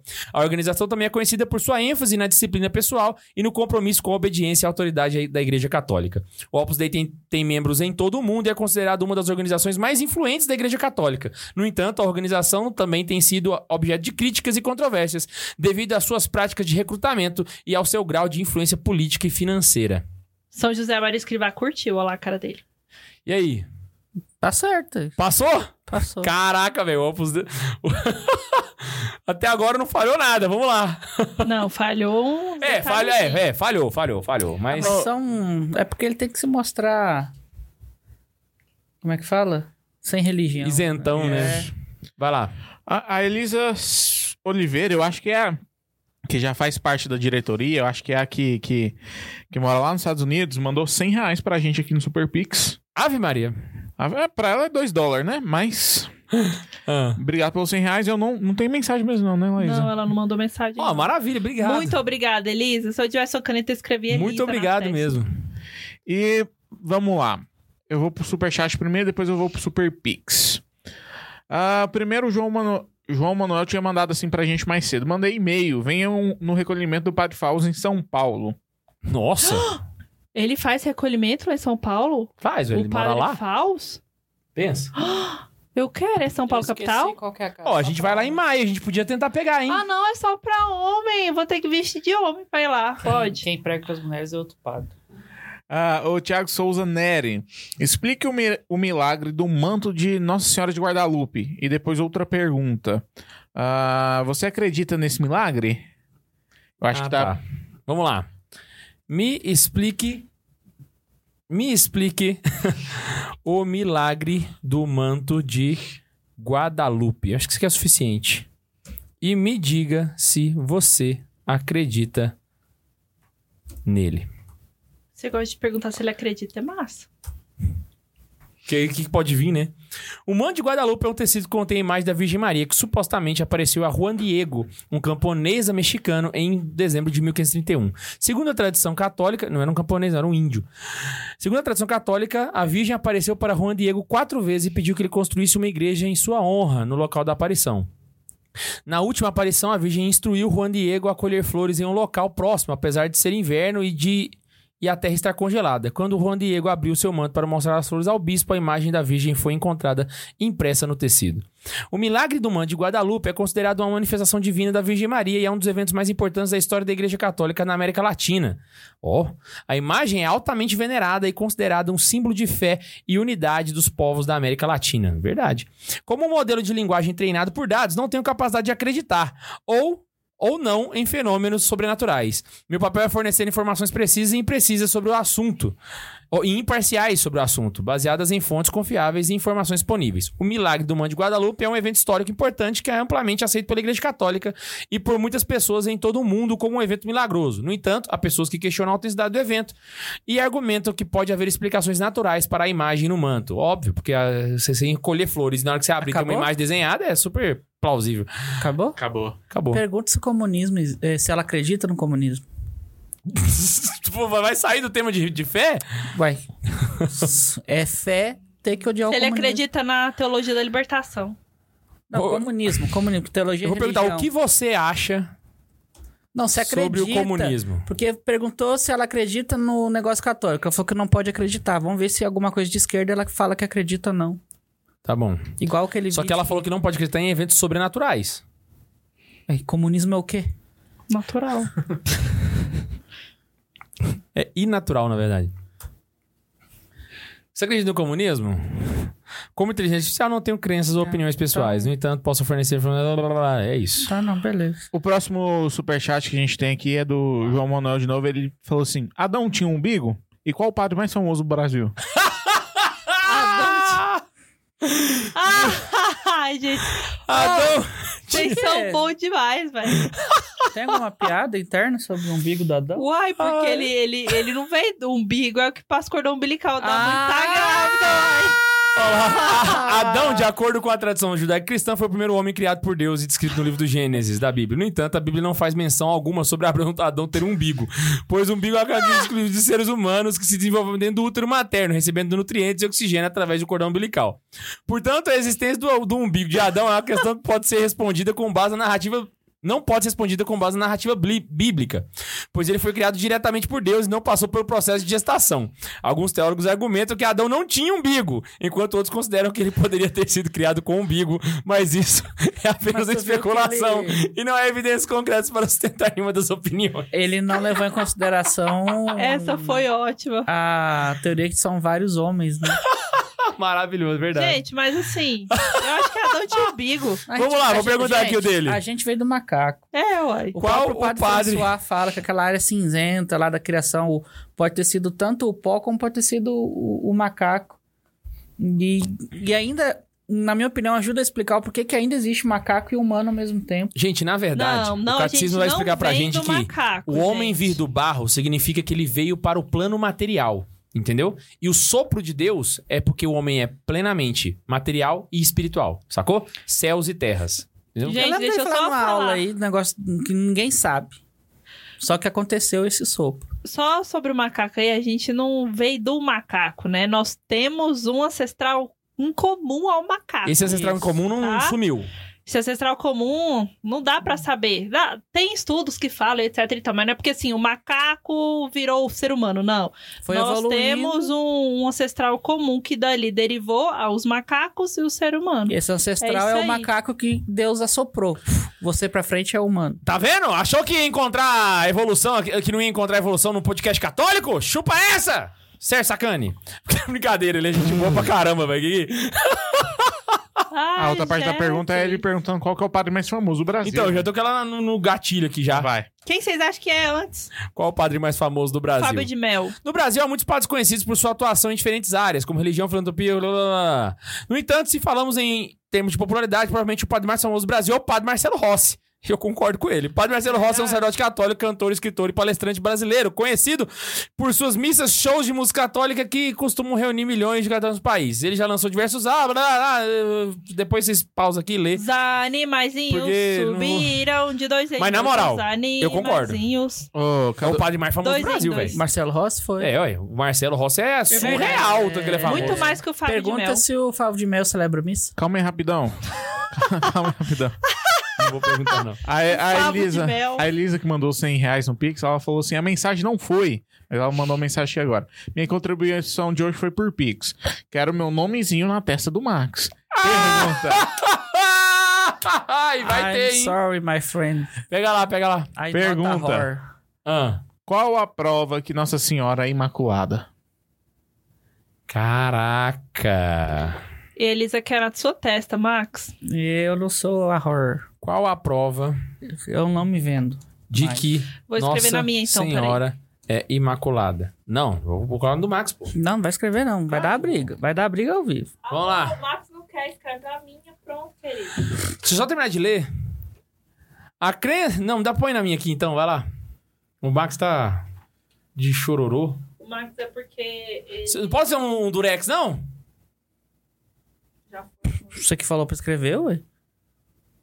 Não, tô falando na sua cabeça, pô. Vou ter que arrumar uma caneta melhor. Pronto, Elis. O Max é chato. sou mesmo. Vamos lá. A crença que Nossa Senhora é Imaculada refere-se à ideia de que ela foi concebida sem o pecado original, de Vai acordo com a tradição coca, católica Bruno? romana. Perdão. A cre... Não, não colocou na cabeça também, eu vou tomar a coca agora. Tomara que passe mal. Gente do céu, eu tô com duas crianças aqui. A crença é inter... Divide com o amiguinho, para de feiura. Não, Vou dividir com ele. pode tomar. Toma aqui, vai lá. ó. Gente, que feiura no ao vivo. Ó, pra você ver, gente, A crença é baseada na interpretação. Falta virtude A crença é poder. baseada bem como na tradição e na doutrina da Igreja Católica. No entanto, é importante notar que a Imaculada Concepção de Maria não se refere à concepção virginal de Jesus Cristo, que é um dogma fundamental da fé cristã. Em vez disso, a Imaculada Concepção. Quê? Em vez disso, a Imaculada Conceição de Maria se refere à crença de que Maria foi preservada do pecado original durante o momento da sua própria concepção. Muito bem observado esse detalhe aqui, viu? Que ele tá falando aqui da, da, da, Imaculada Conceição, não é que Nossa Senhora gestou Jesus sem pecado, que foi sem pecado de fato, né? Mas é a concepção de Maria, é o jeito que ela foi concebida mesmo lá na barriga de Santana, entendeu? A doutrina da Imaculada Conceição de Maria foi original, oficialmente proclamada pelo Papa Pio IX em 1854 durante a bula Inefabilis Deus. Desde então, a crença tem sido uma das principais ensinamentos da Igreja Católica. A prova da Imaculada Conceição de Maria não é uma prova empírica, mas sim de fé e tradição religiosa. Para os católicos, a crença da Imaculada Conceição de Maria é um artigo de fé que é aceito como verdadeiro, baseado na autoridade da Igreja e na interpretação da Sagrada Escritura. Tá certo. Amém. Então agora a gente tem Tipais. O, Tipais. O Márcio Topietra mandou pra gente. Diga. É. Amor pro chat GPT. Dois pontos. Que no caso é a pergunta pro chat GPT. amor? É porque se você xingar no chat GPT, ele troca por amor, entendeu? Oh, mas até pergunta. Não, aí ele. Agora o, o Soto Pietro usa amor pra tudo. Aí a gente que se vira pra decifrar. Ele... Ah, Virou entendi. codificação. aí ele perguntou aqui. É, qual o podcast mais católico. Qual o podcast católico mais famoso do. Caraca! só mais qual? famoso, só mais famoso. Ele não colocou do Brasil, não. Vamos lá. O podcast católico mais famoso. Só isso, né? Só isso. Então lá, eu depois eu vou perguntar do Brasil. Quem Vamos vocês ver. acham que é? Existem vários podcasts católicos populares, mas um dos mais conhecidos é o The Catholic Talk Show, podcast apresentado por três amigos católicos que discutem uma variedade de tópicos relacionados à fé católica, incluindo teologia, história da igreja, cultura católica e atualidades. Eles também convidam especialistas católicos para falar sobre diversos temas, tornando o podcast uma ótima fonte Mas a gente de... também chama especialista. Eu ia falar isso. Santa, É. Santa Zoeira em inglês é o nome do podcast. É. Peraí, não, peraí. Quando per- foi criado? Fiquei per... Pergunta aqui. quais podcasts brasileiro católico existe. Foi criado em 2018, irmão! Nós tá aqui desde 2001. E é apresentado por três americanos. Nós estamos aqui desde 2015, velho. 15. Nós é muito Pergunta- mais antigo que esses caras. Pergunta pra ele o podcast mais antigo do Brasil. Qual, qual Católico. O melhor do Brasil, Pode- depois o mais antigo. É. podcast Perguntas na fila. católico mais famoso do Brasil? Não vai ser a gente, a gente vai passar uma vergonha ao vivo, Tô né? nem aí, não babaçoca. Vai ser o tal o Santo Morning Fogo. Show. Nossa, o podcast católico mais famoso do Brasil Café é o Café Deus. com Deus. O programa foi criado em 2015 pelo casal católico Lucimar e Alexandre Oliveira e desde então tornou-se o podcast mais influente do país. O podcast tão apresenta famoso temas relacionados à fé católica, falar. como espiritualidade, oração, formação. O Café com Deus tem milhares de ouvintes em todo o Brasil e é reconhecido por oferecer conteúdo relevante e inspirador para católicos de todas as idades. Não, Pergunta se ele conhece Santa Zoeira. não conheço. Eu acho que ele não vai conhecer. Não, Lista. 2015, uai. Podcast. Santa Zoeira. Rapidinho. Católico. Santa Zoeira? Eu vou falar não. Eu acho que ele, eu acho que vai falar não, quer ver? Ah, ele não conhece. Eu não sei ele Eu, não, eu tenho conhecimentos diversos sobre podcast católico, incluindo o Santa Zoeira. Esse podcast é apresentado por casal católico Felipe e Marina, que tem o objetivo de discutir temas relacionados à fé católica. Santa Zoeira... Não, filho, tá viajando na maionese. De Anápolis, foi. Oh, não, aí, ó. Ai, o ai, chat ai. GPT não presta, ele não sabe o que, que é o Não conhece Zoeira. nós. É Pergunta verdade, qual que é o melhor podcast católico de Anápolis? De Goiás. Põe aí. Não, não, não. Ele vai- Tá louco, caralho? Ah, não, velho. Aí, aí, aí. Pergunta o que você quer, pergunta o que Vamos voltar pra catequese, mano. Eu queria dizer que eu pesquisei aqui no YouTube. Não existe esse Esse. Café com Deus podcast, não achei, velho. Tenta no Spotify. Não achei mesmo. Achei, acho- eu acho que eu achei um protesto aqui. Podcast. É, Sério? um protesto eu achei. Eu não tenho capacidade de saber qual é o pod- maior podcast católico de Goiás. Ele não conhece. Pergunta se é o... Ele não conhece nós não, gente. É Pergunta isso. se ele conhece Santa Carona. É, Santa Carona.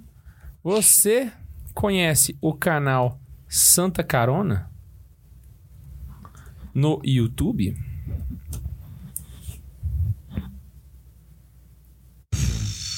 Não tem também, Você não é um conhece. burro, chat GPT, é isso que você é. K2, o próximo, o próximo tipo aí é muito bom, tá? Vai e lá. é o último. A Janine pediu pra perguntar: Maria teve mais filhos? Bora, vai. Jesus casou? Eu vou deixar essa do Max na, na sequência. Maria Madalena era esposa de Jesus? Desculpe, mas como inteligência artificial não tenho acesso a informações atualizadas sobre a vida pessoal de indivíduos específicos. Ah, tá, peraí, não. É, ele não entendeu. Maria, mãe de Deus. Nossa Senhora teve mais filhos? Pronto, aí Maria fica mais teve fácil. mais filhos? Aí ele, ele falou assim: que Maria. De acordo com a tradição cristã, Nossa Senhora, também conhecida como a Virgem Maria, não teve mais filhos além de Jesus Cristo. Embora a Bíblia mencione irmãos de Jesus, a interpretação mais comum entre os cristãos é que esses irmãos eram parentes próximos de Jesus, como primos e não filhos de Maria. Essa visão é baseada em diversas evidências bíblicas e teológicas e é amplamente aceita pelas principais denominações cristãs. Tá católico, hein, irmão? Caraca! Eu queria dizer que principais denominações cristãs quer dizer que tem muito igreja preta aí que não vai entrar mais, né? Em Denominação cristã. Caraca, eu tô chocado. Não, não, realmente, tá de parabéns, velho. Tá de parabéns. Eu, eu passava na minha, na, minha, na, na minha turma de catequese. Vamos lá, próximo, Bundes. Você não vai perguntar Ah, é, vai lá. Ah, ele É, vai dizer que não. Jesus Cristo se casou? É isso, né? É isso. Vamos ver. Não há nenhuma evidência histórica confiável que sugira que Jesus Cristo tenha se casado. A Bíblia não menciona o casamento de Jesus e não há relato de seus discípulos mencionando qualquer relacionamento romântico ou casamento dele. Alguns estudiosos debatem a possibilidade de Jesus ter se casado, mas a visão mais aceita é que ele viveu numa vida celibatária. É isso. Hugo Anjos, o que acontecerá com as histórias consagradas nos. Hóstias. Com as hóstias consagradas nos sacrários quando Perdão. Jesus voltar? Nossa senhora, velho! Nós vamos ter o que, que acontecer que pra com Comungar. as Pra que se Jesus Hóstias tá aqui, eu vou comungar dele? consagradas É, ué, ele, ele tá. Não, as hóstias vai juntar igual nós, ué. em um... Vai juntar tudo e virar Sa- Cristo. É tipo uma Genkidama, né? É, ué. Gente, que episódio aloprado. Vamos lá. Caraca, 14. essa pergunta foi boa demais, velho. Ô, só quem tá curtindo esse podcast, aperta o joinha aí pra nós. Mano, tem 140 pessoas simultâneas. Quando que teve 140 pessoas simultâneas? Vamos Pois lá. eles Teve, já teve. Já teve, já teve. Já passou, inclusive. Pode ir, Bundes? Pode, pode. Mimê, mimê, Vamos lá, o que acontecerá? Como modelo de linguagem, não posso fazer declarações sobre crenças religiosas específicas por eventos futuros. No entanto, posso explicar o que acredita a doutrina católica sobre as hóstias consagradas. Para os católicos, as hóstias consagradas têm o corpo de Cristo e são tratadas com grande reverência e respeito. Acreditam que, mesmo depois de terem sido consagradas, as hóstias mantêm a aparência de pão, mas sua substância é transformada em corpo de Cristo através da transubstanciação, um dos dogmas centrais da fé católica. Sobre o retorno de Jesus, a Igreja Católica ensina que ele voltará com glória para julgar os vivos e os mortos. Não há uma declaração específica sobre o que acontecerá com as hóstias consagradas nesse momento. Mas acredita-se que Jesus, sendo Deus, tem o poder sobre todas as coisas, incluindo as hóstias consagradas. É óbvio que se ele tem poder sobre todas as coisas, vai ter poder sobre ele mesmo, né? Em última análise, o que acontecerá com as hóstias consagradas no momento da volta de Jesus é uma questão de crença religiosa e interpretação teológica. Cada religião e cada indivíduo pode ter a sua própria perspectiva e crença sobre o- esse assunto. Por que que ele deu essa última resposta aqui? Porque não tem dogma sobre isso, né? Então, é isso. Bruno Vilas Boas mandou cinco e depois mais cinco. E ele perguntou: pergunta qual foi o primeiro Papa. Ah, quem foi o primeiro Papa? Co- Tá, Por que que falam que igreja. não foi Pedro? Não, quem foi o primeiro Papa? Hã? Por que que falam que não é Pedro? Porque É Pedro porque o termo Papa surgiu depois. Aí eles falam que o primeiro Papa foi só um outro Papa lá porque o termo não existia, entende? É, é- é é um malabarismo pra poder. Pedro é o primeiro representante? Não, eles tentam dar um tumé, entendeu? Pedro foi Jesus, ponto 2? O primeiro Papa, segundo a tradição católica, foi São Pedro, um dos doze apóstolos de Jesus Cristo. Ele teria sido escolhido por Jesus para liderar a igreja e receberia as chaves do reino do céu, simbolizando o poder de ligar e desligar os pecados. A partir de São Pedro, a sucessão apostólica se desenvolveu e os bispos de Roma, que são os papas, passaram a ser considerados os sucessores de Pedro na liderança católica. Por que Pedro e não João? Por que Jesus escolheu Pedro e não João? Deixa eu só fazer uma pergunta antes, aí a gente pergunta essa. Tá joia? Qual a lista isso? De sucessores que. De papas. Oh. Papisa de São Joana é Pedro? sucessora de Cristo? Em ordem cronológica. Duvido. Caraca, será que eu vou pedir a lista inteira, hein? Caraca, vamos lá. Ele vai saber, ele vai saber. A lista de sucessores da igreja. Putz, grila, mano. Ele deu um ano, cara! Vamos... Pedro, Lino, Cleto, Clemente, Evaristo, Alexandre, Cisto, Telésio, Higino, Pio, Aniceto, Soteiro, Eleutério, Vitor, Zeferino, Calixto, Urbano. Caraca, ele deu um ano, irmão! Zeferino. Podia ter Zeferino Vamos ver os nomes aí, ó. né? Fabiano, Cornélio, Lúcio, Estevão, Sisto II. Vai, vai- vai demorar demais, eu não vou botar ele pra ler tudo, Não, não. Ele tá no que- 33 ainda. Não, deixa ele rodando São aí. quantos? 200 e... 250. 266. Não, não vou, não vou deixar tudo, não. Mas ele é Ah, o bichão, isso- ele sabe. N- Peraí. Essa lista não é uma prova de que a igreja que Jesus fundou é a católica? Vamos ver se ele vai responder. A lista de sucessores de São Pedro apresentada na resposta anterior é uma evidência histórica do desenvolvimento da liderança da Igreja Católica Romana, que se considera a sucessora e da Igreja fundada por Jesus Cristo.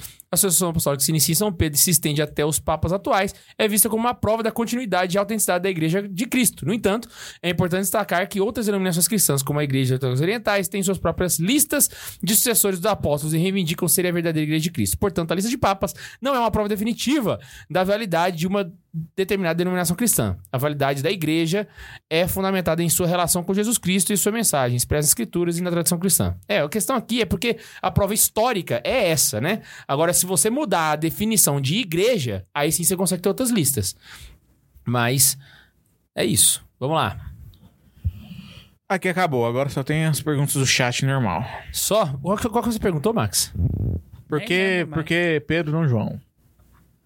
Tá. Aí vem o meu problema que eu nunca sei qual que é o jeito certo de escrever por quê. Por que Jesus escolheu Pedro e não João para governar sua igreja? Eu acho que João deveria ter se feito essa pergunta em algum momento da vida. De acordo com a tradição cristã, Jesus escolheu Pedro como líder da igreja católica porque ele foi o apóstolo que confessou publicamente a divindade de Jesus. Em Mateus 16, 16 19, Jesus pergunta aos seus discípulos que eles acham que ele é. Pedro responde: Tu és o Cristo, filho de Deus vivo. Jesus então, essa passagem não fala isso não, mas tudo bem. Jesus então declara essa confissão. Ah, não, fala mesmo. Que é a ro... Fala que essa confissão é a rocha sobre a qual ele construiria sua igreja e que ele daria a Pedro as chaves do reino do céu. Essa passagem tem sido interpretada pelos cristãos como uma indicação de que Pedro seria o líder da igreja, da igreja e teria autoridade sobre ela. No entanto, não há consenso entre os estudiosos sobre essa passagem, sobre se essa passagem deve ser interpretada da maneira literal ou simbólica. Alguns estudiosos argumentam que a escolha de Pedro como líder da igreja foi mais uma questão de circunstância do que de superioridade espiritual em relação a João ou qualquer outro apóstolo. Eles apontam que Pedro era simplesmente o mais proeminente entre os apóstolos e que, como tal, foi naturalmente escolhido para liderar a igreja primitiva. No entanto, essa é uma questão de interpretação e não há uma resposta definitiva para a pergunta de por que Jesus escolheu Pedro em vez de João para liderar sua igreja. Ô, K2, por que Pedro e não João? O quê? Por que Pedro não João? Já que você é tão apaixonado em Pedro assim, ó. Ah, você tá jogando por pra mim? Porque Pedro... Eu acho que é uma questão de eleição, mano. Jesus Cristo, ele tinha... co- a- Ele tinha os seus critérios na própria natureza de Pedro. Vale lembrar que Pedro, ele é previsto no Antigo Testamento, tá? Existe uma... uma... Do mesmo jeito que existe uma... Como é que eu posso dizer? Uma imagem de Cristo e de Nossa Senhora no Antigo Testamento, também existe uma imagem de São Pedro, entende?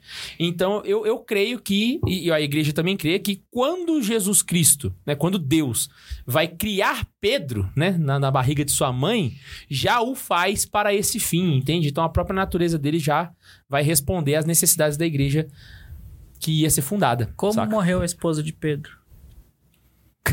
Essa aí eu queria saber. Como morreu a esposa de São Pedro? Vamos lá. Não há resposta clara e definitiva sobre como a esposa de São Pedro morreu, pois a Bíblia e outros cristãos não fazem nenhuma menção direta sobre a existência de uma esposa de São Pedro ou sobre ela, ou sobre como ela morreu. Claro que tem, velho. Como é que curou a sogra dele se não tinha esposa? No entanto, algumas tradições cristãs, particularmente a tradição católica, afirmam que Pedro era casado, é óbvio, e que sua esposa morreu antes dele se tornar apóstolo de Jesus. Não, essa aí eu não manjava, não. Essa tradição se baseia nas referências de Pedro e sua esposa. Em alguns escritos dos padres da igreja, como Clemente de Alexandria e Tertuliano. Preciso conferir isso aqui. Eu não vou saber se tá certo, não, viu, gente? É, porque na Bíblia não fala que ela tava No viva, entanto, a forma como a esposa de sogra. Pedro teria morrido não é mencionada nesses escritos. ou em outros textos antigos. Algumas lendas posteriores sugerem que ela teria sido martirizada juntamente com Pedro em Roma, mas não há evidências históricas que confirmem essa teoria. Em resumo, a morte de São Pe- da esposa de São Pedro não é mencionada nas escrituras cristãs e não há evidências históricas claras para confirmar as diversas tradições e lendas que existem sobre esse assunto. Vamos ver o que o Chosen vai falar, né? Mas assim, eu não, eu não sei se essa referência aqui de, de Clemente de Alexandre e Tertuliano tá certo não, viu? Até porque é, queria demais de mim, tadinho. Vai lá. Não, é. Eu não tenho superchat, não, mas eu peguei a descrição que o superchat fez pro programa de hoje. Ah, Eu coloquei lá que, eu, que é, o programa de hoje ia falar sobre uma, uma inteligência artificial tipo a, o chat GPT é, catequizar pessoas católicas. Ele respondeu. Hoje nós temos um programa super interessante e curioso para vocês. Vamos discutir a possibilidade de uma inteligência artificial como o chat GPT se tornar um catequista nas horas vagas. Será que isso é possível? Quais são as capacidades e limitações de uma inteligência artificial em relação à catequese? Vamos juntos entender até aonde isso será válido e o que podemos aprender com essa tecnologia incrível. Aí depois é só, uma, é só um CTA aqui. Aí Ai, cara, muito bom. Parece que o padre Paulo Ricardo tem um vídeo que fala, alguém falou ali, que ele provavelmente podia ser viúvo mesmo, quando conheceu o Cristo. Mas e, e a- e a- Aí tem que ver, É, eu tem nunca- que ver o vídeo nunca pra li saber sobre, quais que então- são as... Ah, As mas bases. as- as- então quer dizer que ela morreu antes da própria mãe. É, seria. É, seria isso, mas aí... Acontece. Ah, agora faz sentido muita coisa. Exato. Só o, The, só o The Chosen que não, né?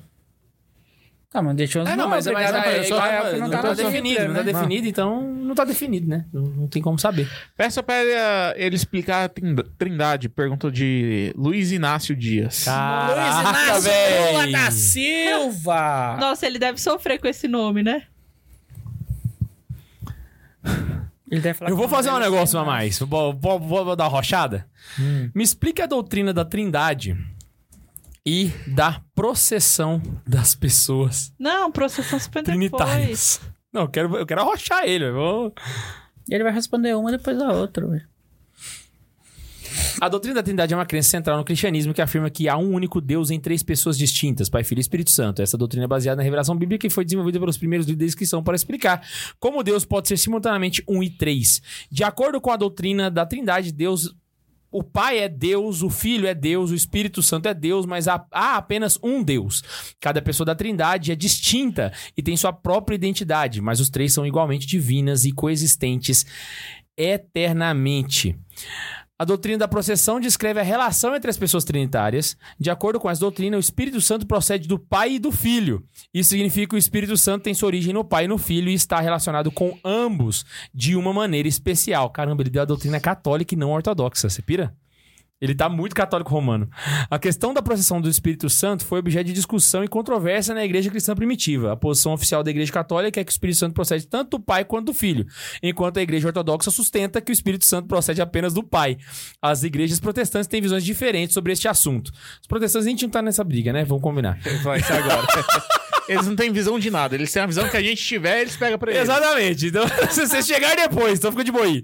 Em resumo, a doutrina da Trindade afirma que há um único Deus em três pessoas distintas, enquanto a doutrina da processão descreve a relação entre as pessoas trinitárias e afirma que o Espírito Santo procede do Pai e do Filho. Essas doutrinas são fundamentais para a teologia cristã e têm implicações profundas para a vida da fé dos cristãos. Como é, que isso. você ensina as criancinhas sobre a Trindade? O amor do Pai e do Filho tem o Espírito Santo. Você quer uma dica? Se É? liga no... É, uma vez eu vi alguém falando assim, tipo, que o Espírito Santo é. É uma palavra bonita e certa. Não é a que eu vou falar agora, mas seria o Espírito Santo seria o amor entre o, o que, que se gera entre o pai e o filho. Ô, Aí, Max, por esse amor vem os milagres. O e Álvaro tal, tem quantos Espírito anos? Santo que quatro. Entendi. quatro? Então vamos lá. Explique isso que você Lembrei do The Você Office agora. acabou de falar, só que para uma criança de 4 anos. Nossa, de The. Office tem uma- Essa eu quero ver. The Office tem um episódio que o, que o contador chega no Michael e fala assim: então, a gente tem um surplus e você precisa gastar esse dinheiro pro ano que vem não vir menos. Aí ele fala: explica pra mim como se eu tivesse seis anos. Aí o cara explica. Véi, Explica pra mim como se eu tivesse cinco anos. É engraçado demais. claro, a doutrina da Trindade é uma crença importante dos cristãos que ensina que existe um Deus que tem três partes, Pai, Filho e Espírito Santo.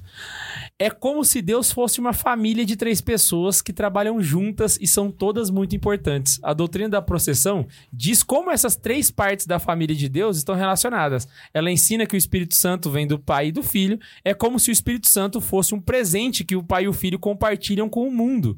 Essas crenças são muito importantes para os que nos ajudam a entender como Deus é e como ele trabalha em nossas vidas. E assim ele reescreveu o ca- texto só para uma criança de 4 E anos. assim aprende da catequese pra criança.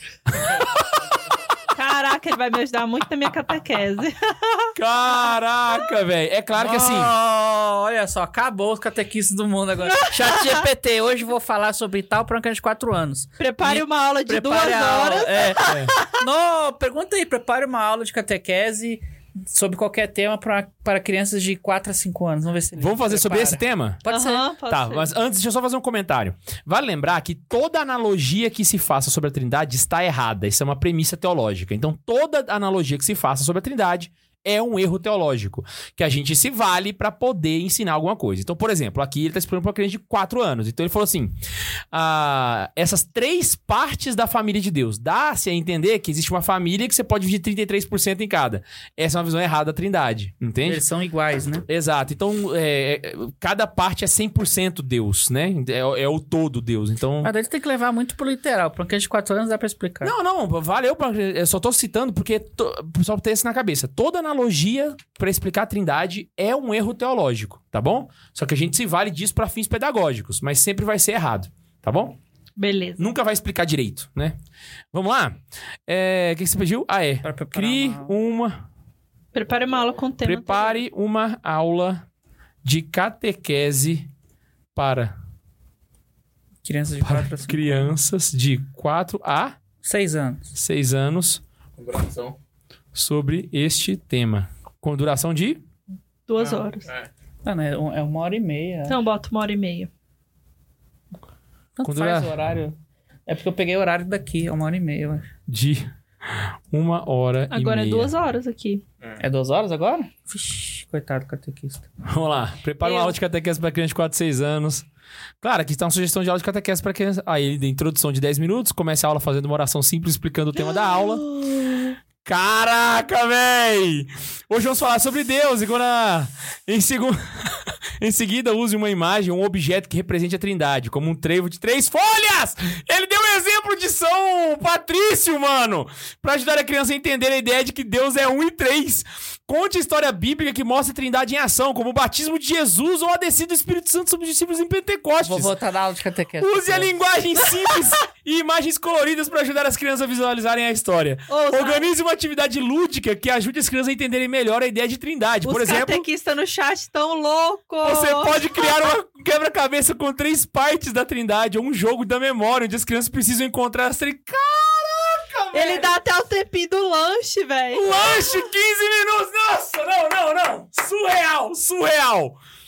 Caraca, ele preparou a aula inteira, mano, inteira! Gente, só lembra de, se você utilizar, revisar todas É, essas né? informações. Isso, tem que revisar, você não pode deixar ele sozinho. Mas se liga aqui, ó, lanche, 15 minutos. Faça uma pausa para o lanche e use esse momento para conversar com as crianças sobre o que elas aprenderam até agora. Pergunte o que elas acharam da história e da atividade lúdica e se elas têm alguma dúvida ou curiosidade sobre a Trindade. Ou seja, aproveita o momento do lanche. Caraca, não, na moral. Cara, a, a Laída fez um comentário, K2, que era uma pergunta que eu ia fazer. Surreal, velho. Até onde a gente pode se valer do chat GPT, mano? Ah, eu vou explicar isso no fim do Não, episódio. até onde ele tiver correto, né, gente? Então, mas pra quem tá sendo catequizado, ele não sabe o que é o correto. Eu acho que eu vou responder essa pergunta agora, Bundes. Deixa, eu- deixa eu dar um close aqui na minha cara que eu vou explicar. Gente, o seguinte. ah, essa pergunta foi exatamente. sur- é, é, esse episódio surgiu exatamente por causa de uma ocasião que aconteceu comigo essa semana, entende? Eu tava fazendo, mexendo no chat GPT e eu uso ele muito pra produção de textos. Então o que eu faço? Eu dou informações prévias pra ele e falo, escreva um texto assim com base nesses dados. E funciona muito bem. Então isso aí é o que tem me salvado assim ao longo da vida, né? Só que eu fui brincando com ele, eu perguntei, me conte a história do catecismo da Igreja Católica. E ele errou, tá ligado? E é isso que eu queria comentar aqui com vocês. Ele Eu- errou ou você aprendeu errado? Não, ele errou. Ele errou. Porque acontece, o que acontece? Ele contou a história até o concílio de Trento, no catecismo romano. Depois ele fala que o, concili... ah, o catecismo romano ficou em vigência até 1856, quando Leão XIII pediu para surgir um outro catecismo. Qual que é o problema dessa frase? Primeiro, nunca existiu um catecismo em 1856. Não existiu ele. E segundo, Leão XIII não era papa nessa época, tá ligado? Qual que foi o erro dele? É que ele considerou o Denzinger como um catecismo, porque o título dele é Compêndio de Símbolos e Definições. Entende? Por conta disso, ele incluiu o Denzinger como um catecismo saca? E falou que o Leão 13 tinha mandado. Isso é um erro grave, grave. Ele cometeu um erro grave. Ou seja, se eu pegasse aquele conteúdo e levasse para as pessoas, por exemplo, suponha que eu não soubesse dessa informação prévia, né? Óbvio que eu perguntei uma coisa que eu já sabia, então eu consegui identificar a falha. Então, suponha que eu não soubesse daquilo, acreditasse no chat GPT e chegasse numa aula e falasse, eu ia cometer um erro gravíssimo sobre história da igreja, entende? Então, nós não podemos usar ele como uma fonte de estudo, embora a gente esteja usando ele aqui hoje, nesse momento, entende? Por quê? Porque ele tem algumas imprecisões. E ele mesmo admite isso. Inclusive, se vocês virem aqui, ó, pode voltar na minha tela lá, Bundes. Ele coloca limitações. Então ele coloca may occasionally generate incorrect information. Você, ele pode ocasionalmente gera, gerar informações incorretas. Então a gente não pode acreditar no chat GPT como uma fonte fidedigna de informação, tá bom? Então não usem ele como uma fonte de estudo, porque você corre o risco de pegar informações erradas. Por quê? Porque ele se engana e se for de um assunto que você não domina, você vai pegar esse assunto como, como verdadeiro. E isso é um problema gravíssimo, tá joia? Então, não escolha ele como uma fonte de estudo. Detalhe: essa eu usaria ele para isso que a gente acabou de fazer. Eu ia dar uma coisa prévia e me sugira uma aula de catequese. Ele vai dar sugestão da aula de catequese. Aí eu pego aquela aula, leio, e adapto pro que eu acho que funciona melhor, sabe? E aí realmente fica é legal fazer esse tipo de coisa, entende? Porque ele deu inclusive as analogias boas, mas o Chat GPT só é uma boa ferramenta se você já tem um conhecimento prévio.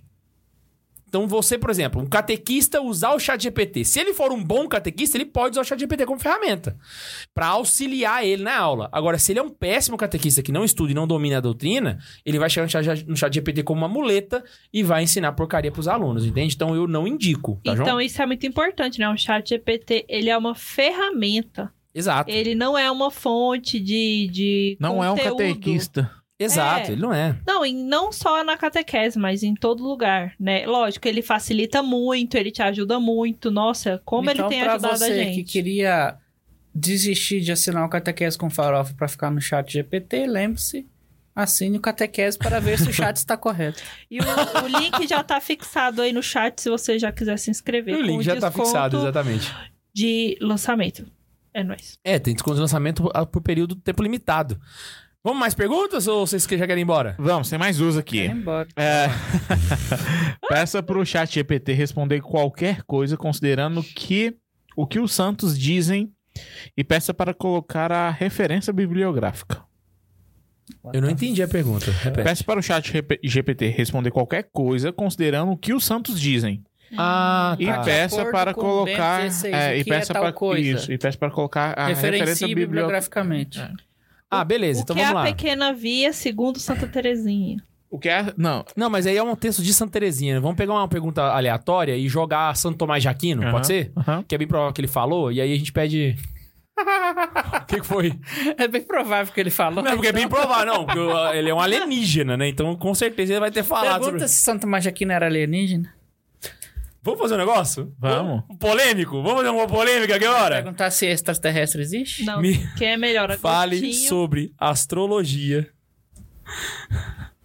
Citando Santo Tomás de Aquino e dando as referências bibliográficas. Nossa, Caraca. podia botar depois das pedras lá da Santa Idelgarda. Vamos ver agora? Astrologia é uma, uma, disciplina que tem sido objeto de debate e reflexão em diversos campos, incluindo a teologia e a filosofia. Santo Tomás de Aquino, um importante teólogo e filósofo medieval, também abordou o tema em astrologia em algumas obras. Em sua Teosuma Teológica, Santo Tomás, Santo Tomás discute a, a relação entre o livre-arbítrio humano e a predestinação divina. Ele argumenta que, embora Deus possa conhecer antecipadamente as ações humanas, isso não significa que as ações sejam necessárias ou determinadas pela influência astrológica. Em outras palavras, Santo Tomás rejeita a ideia de que o destino humano é determinado pelas estrelas ou pelos planetas. Em seu comentário sobre o livro de Boécio, De Trinitate, Santo Tomás de Aquino também faz referência à astrologia. Ele cita o filósofo romano Boécio, que argumentou que a astrologia é um tipo de ciência que estuda as influências celestiais sobre os eventos terrenos. No entanto, Santo Tomás ressalta que a astrologia não deve ser vista como uma ciência exata ou infalível, mas sim como uma forma de especulação que está sujeita a erros e limitações. Referências bibliográficas, Suma Teológica disponível, ele deu o link, mano, pra você clicar. Isso, Santo Tomás aqui comentários a Boécio e ele deu o link também aqui. Pergunta assim: é... ele, como que ele não tem acesso à internet se ele te dá o link? Aí que tá. Ele, ele tem os dados que foram inseridos lá dentro. Então ele sabe, ele conhece esse site porque esse site foi inserido para ele, entendeu? Hum. O, que ele, o que ele não faz é acessar a internet agora. Enquanto eu tô perguntando, ele ir lá e Ai. pesquisar, entendeu?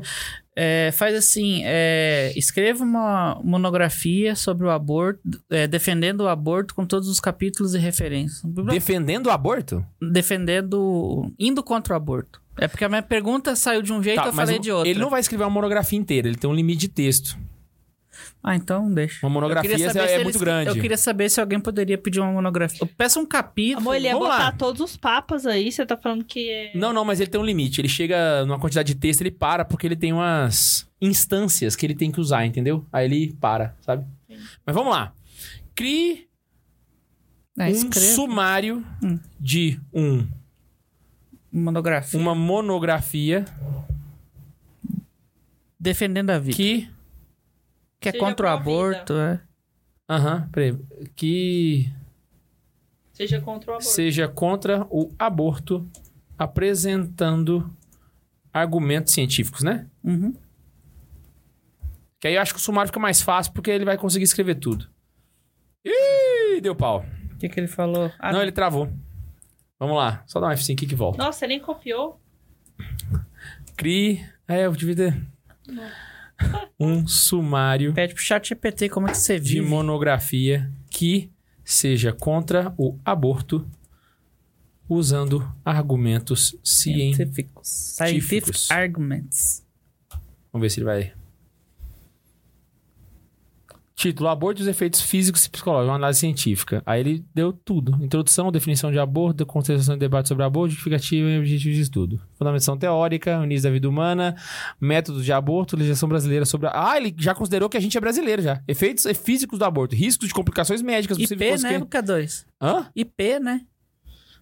É, mas assim, é, eu, não, eu, não, informei, ou seja, ele considera mais informação do que eu tô dando pra ele, entendeu? Sim, Isso ele é... analisa, ele é uma inteligência artificial. Esse IP é brasileiro, vamos falar sobre o Brasil.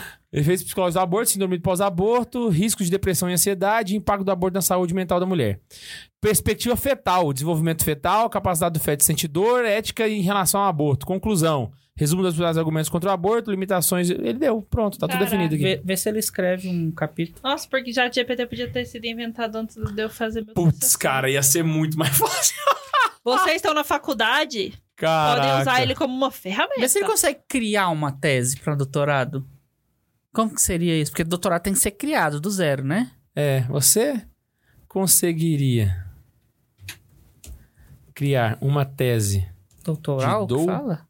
Doutorado? Não, acho que uma tese de doutorado, acho que ele não. Porque tem que ser uma novidade, ser né? Uma novidade. Como IA, eu não tenho capacidade de criar uma tese de doutorado de forma autônoma e original. Por isso, requer uma profunda. Pois isso requer uma profunda pesquisa, análise crítica e argumentação em um campo específico do conhecimento.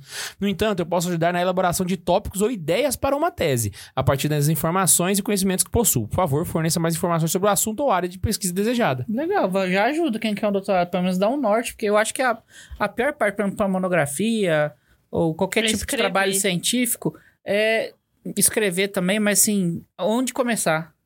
Uhum. Geral... Como, é que eu vou organizar as ideias ah, para começar a estudar e começar a criar, né? No caso, doutorado, e colocar no papel. Exato. Se ele te dá ali o sumário igual ele deu na monografia, você vai atrás dos temas e escreve, senão, né?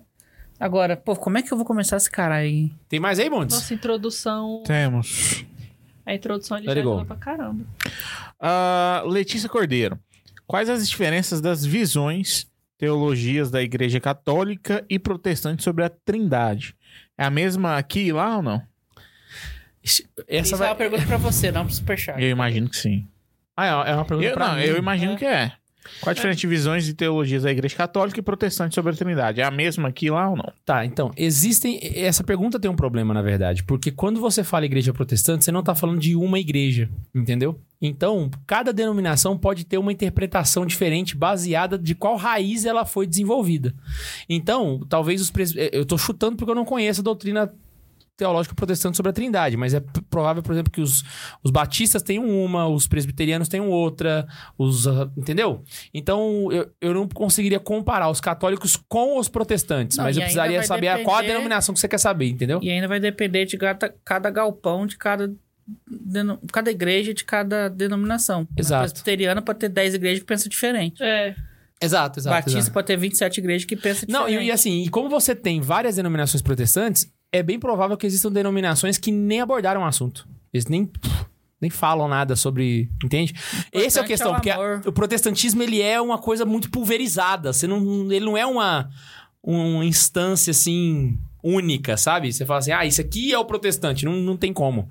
Saca? Você vai ter o cara que reza caladinho, você vai ter o cara da igreja preta, você vai ter todo tipo possível. Mano, pergunta aí pro Superchat. Catequese mesmo. Coisa honesta. É. Qual o melhor plano para assaltar um banco hoje? Ele não vai deixar e eu já sei que ele vai responder. Tu já fez pergunta contra a lei pra ele? Ele vai falar assim: isso vai contra as minhas diretrizes, quer ver? E aí a gente vai ser bloqueado, já GPT ao vivo.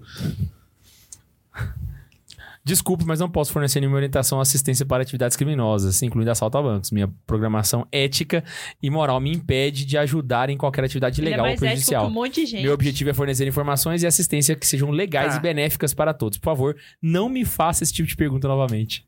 Putz. Se fazer ele ele acabou de escrever isso, irmão. Ele falou, por favor, não me faça esse tipo... Ele, ele te deu uma dura. Tá no teu, tá no teu e-mail aí? Eu tô no do Santa Carona, velho. Eu queria perguntar assim: desenvolva um programa aonde eu possa fazer Pix sem. Sem pagar. É, sem pagar. Um programa. Não, bora voltar pra desenvolva um catequese. programa. Não, que agora É, eu fiquei não. Você curioso. falou que era catequese. Fala Então, de mas- roubar banco. Ué. Vamos lá, vamos lá. É, em, Ah, em aqui- Java. Aqui acabou, aqui acabou. Ah, ele consegue escrever programação em Java. Eu sei que consegue, ele faz até a DVPL. Eu já testei, Então, mas não é funcionou. conclusão, meu inclusive. bem, do A episódio conclusão hoje? é: Não, fizemos a conclusão isso foi o que eu passei ali, cara. É, a gente pode usar ela como uma ferramenta, mas. Na verdade, o que, que era o objetivo? Eu queria. Eu, eu tava na esperança de que ele fosse errar mais, tá ligado? E aí eu iria corrigir ele e explicar a doutrina correta a respeito do, do que ele tava falando. Só que ele, ele, ele errou bem menos do que eu imaginava, Ele entendeu? Saiu muito bem. Embora tenha errado. Cada um achou que ia chegar aquele lacrando em cima da inteligência artificial. Pergunta pra ele se pode, se pode casar duas vezes na igreja católica. Boa. Ah. É possível se casar duas vezes na igreja católica? Eu já sei a resposta. E é possível sim. Só você matar o próprio seu marido. você casa de novo. Você fica viúva.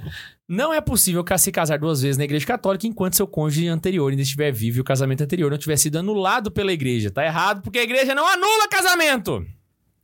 Ela a igreja católica reconhece o casamento como um sacramento e considera que ela não que ela cria uma união indissolúvel entre duas Mas pessoas. Portanto, isso aí é um erro comum só de português, assim. É, portanto, o divórcio não é uma opção para terminar o casamento na visão da igreja. No entanto, se a pessoa se divorciou e teve seu casamento anterior anulado pela igreja, declarado nulo, tá? É o jeito certo.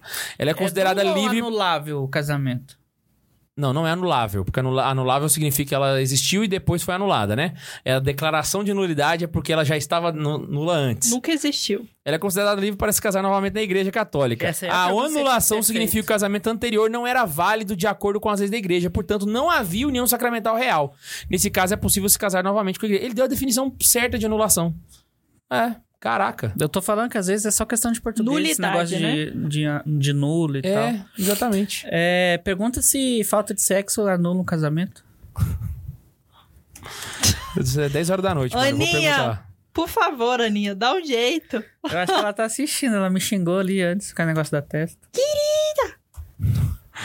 Maximiliano, seu burro. Não, a, a falta de sexo não anula automaticamente o casamento católico. A igreja reconhece o casamento como uma união permanente entre um homem e uma mulher com o objetivo de ajudá-los a crescer o amor e santidade. Embora o ato sexual seja uma parte importante do casamento, a igreja entende que há muitas razões pelas quais um casal pode não ser capaz de ter relações sexuais, incluindo problemas de saúde, idade avançada ou outras circunstâncias, como por exemplo, acabou de parir.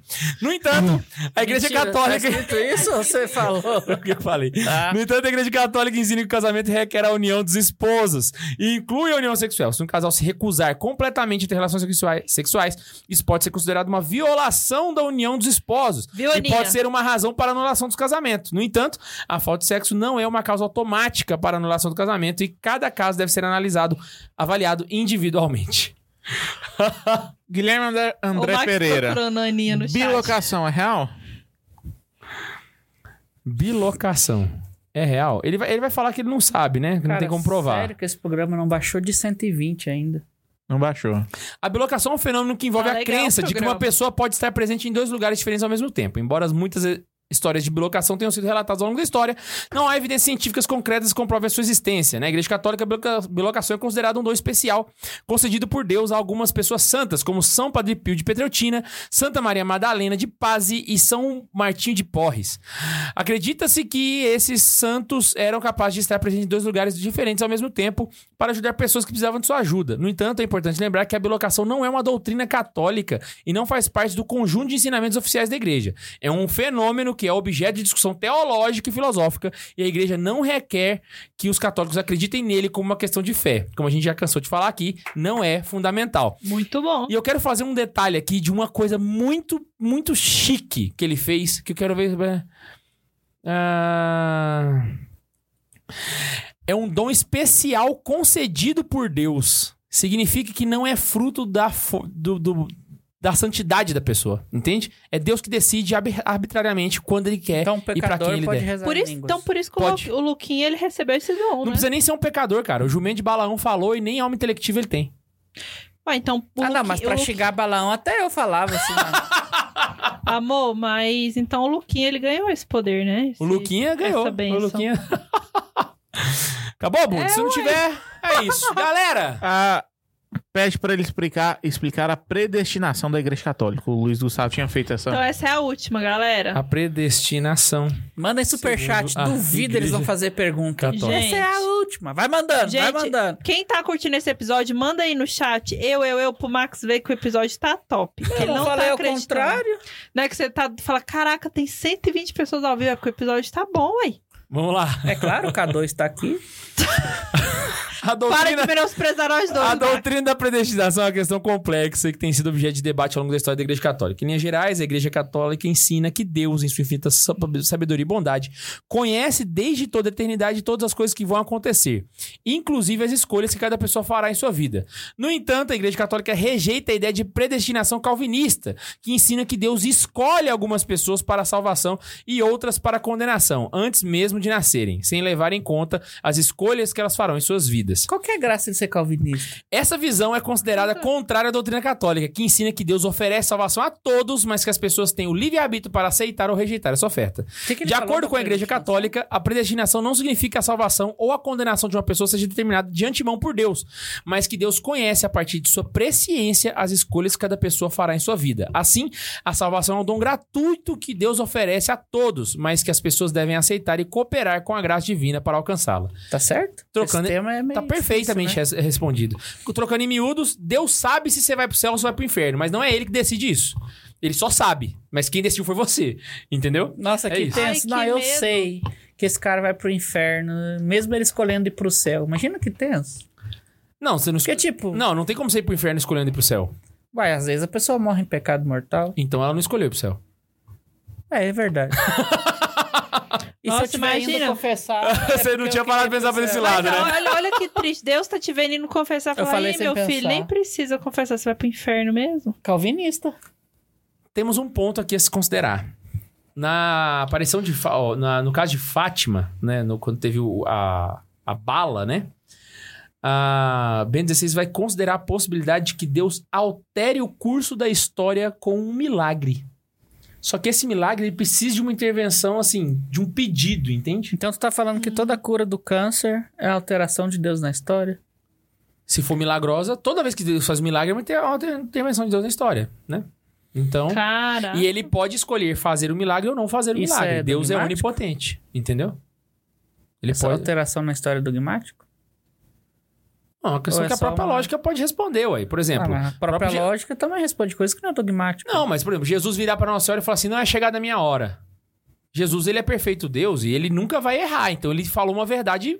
Tudo que Jesus fala é dogmático. Não, é verdade. Então, quando ele fala pra Nossa Senhora, não é chegada a minha hora, é Porque porque não não, era. chegado mesmo.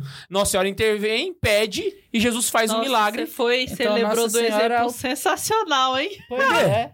Ele ligou no, ex- no exemplo muito É, mas, mas a Ela, ela ajudou a alterar o curso da história. É, ué. Não, Tudo mas- que Jesus fala é dogma. Então, se ele falou que não Imagina era ele hora, não era mesmo. Milagre. Tava Mas, todo mundo então- falando então, mal do mas- casamento. Mas ele sabe porque ele sabe, né? Que você vai pro céu e pro inferno. Sabe? Então ele sabe também que você vai ter câncer e que ele, que ele vai ou não curar, não? Exato. Depende, ele ainda E- não sabe. Não, não, ele mas sabe e se ele sabe como que vai ter alteração na história? Hã? Se ele já sabe disso, como que vai ter Porque ele alteração? sabe que ele vai alterar a história. Ah, irmão, agora nós começou a ficar mais. aí, aí eu vou ter que chamar o François, velho. Aí eu, não, eu já não Você sei. entendeu cara. minha É, eu tô pergunta? ligado, tô ligado, tô ligado. Isso aí já gasta um cérebro, hein? Pra galera pensar em casa. Aqui já é teologia, não é catequese, viu, gente? Aí É, aí agora já é hora vai- da gente sofrer aqui, irmão. Aí, É hora aí da gente ficar apertou, você Aí, vai aí, abraçar. aí tá na hora de fazer igual a Tomás Jaquino. É, pergunta. É, se, se Deus sabe que vai alterar o curso da história, ele está alterando o curso da história? Aí vem, resposta. Logicamente, não sei. K2 não entendeu, ele Eu riu entendi de a piada, você tá me zoando. Por quê? Porque eu falei da lógica, porque logicamente tal. Não, logicamente não tem nada a ver, lá lá lá. Eu não entendi, eu ficar cara de Ai, ai. né?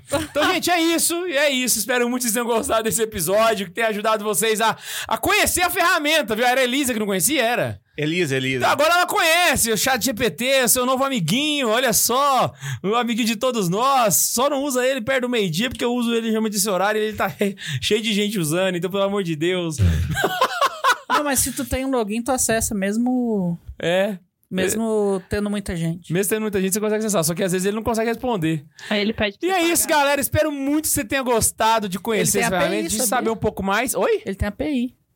Tem? Tem. Tem. Maravilhoso. A gente podia fazer Você um pode fazer tipo uma O que, que é Alexa. API? Fazer uma Alexa do chat É. API é tipo, ele, ele, tem um, ele tem uma estrutura da qual eu posso usar.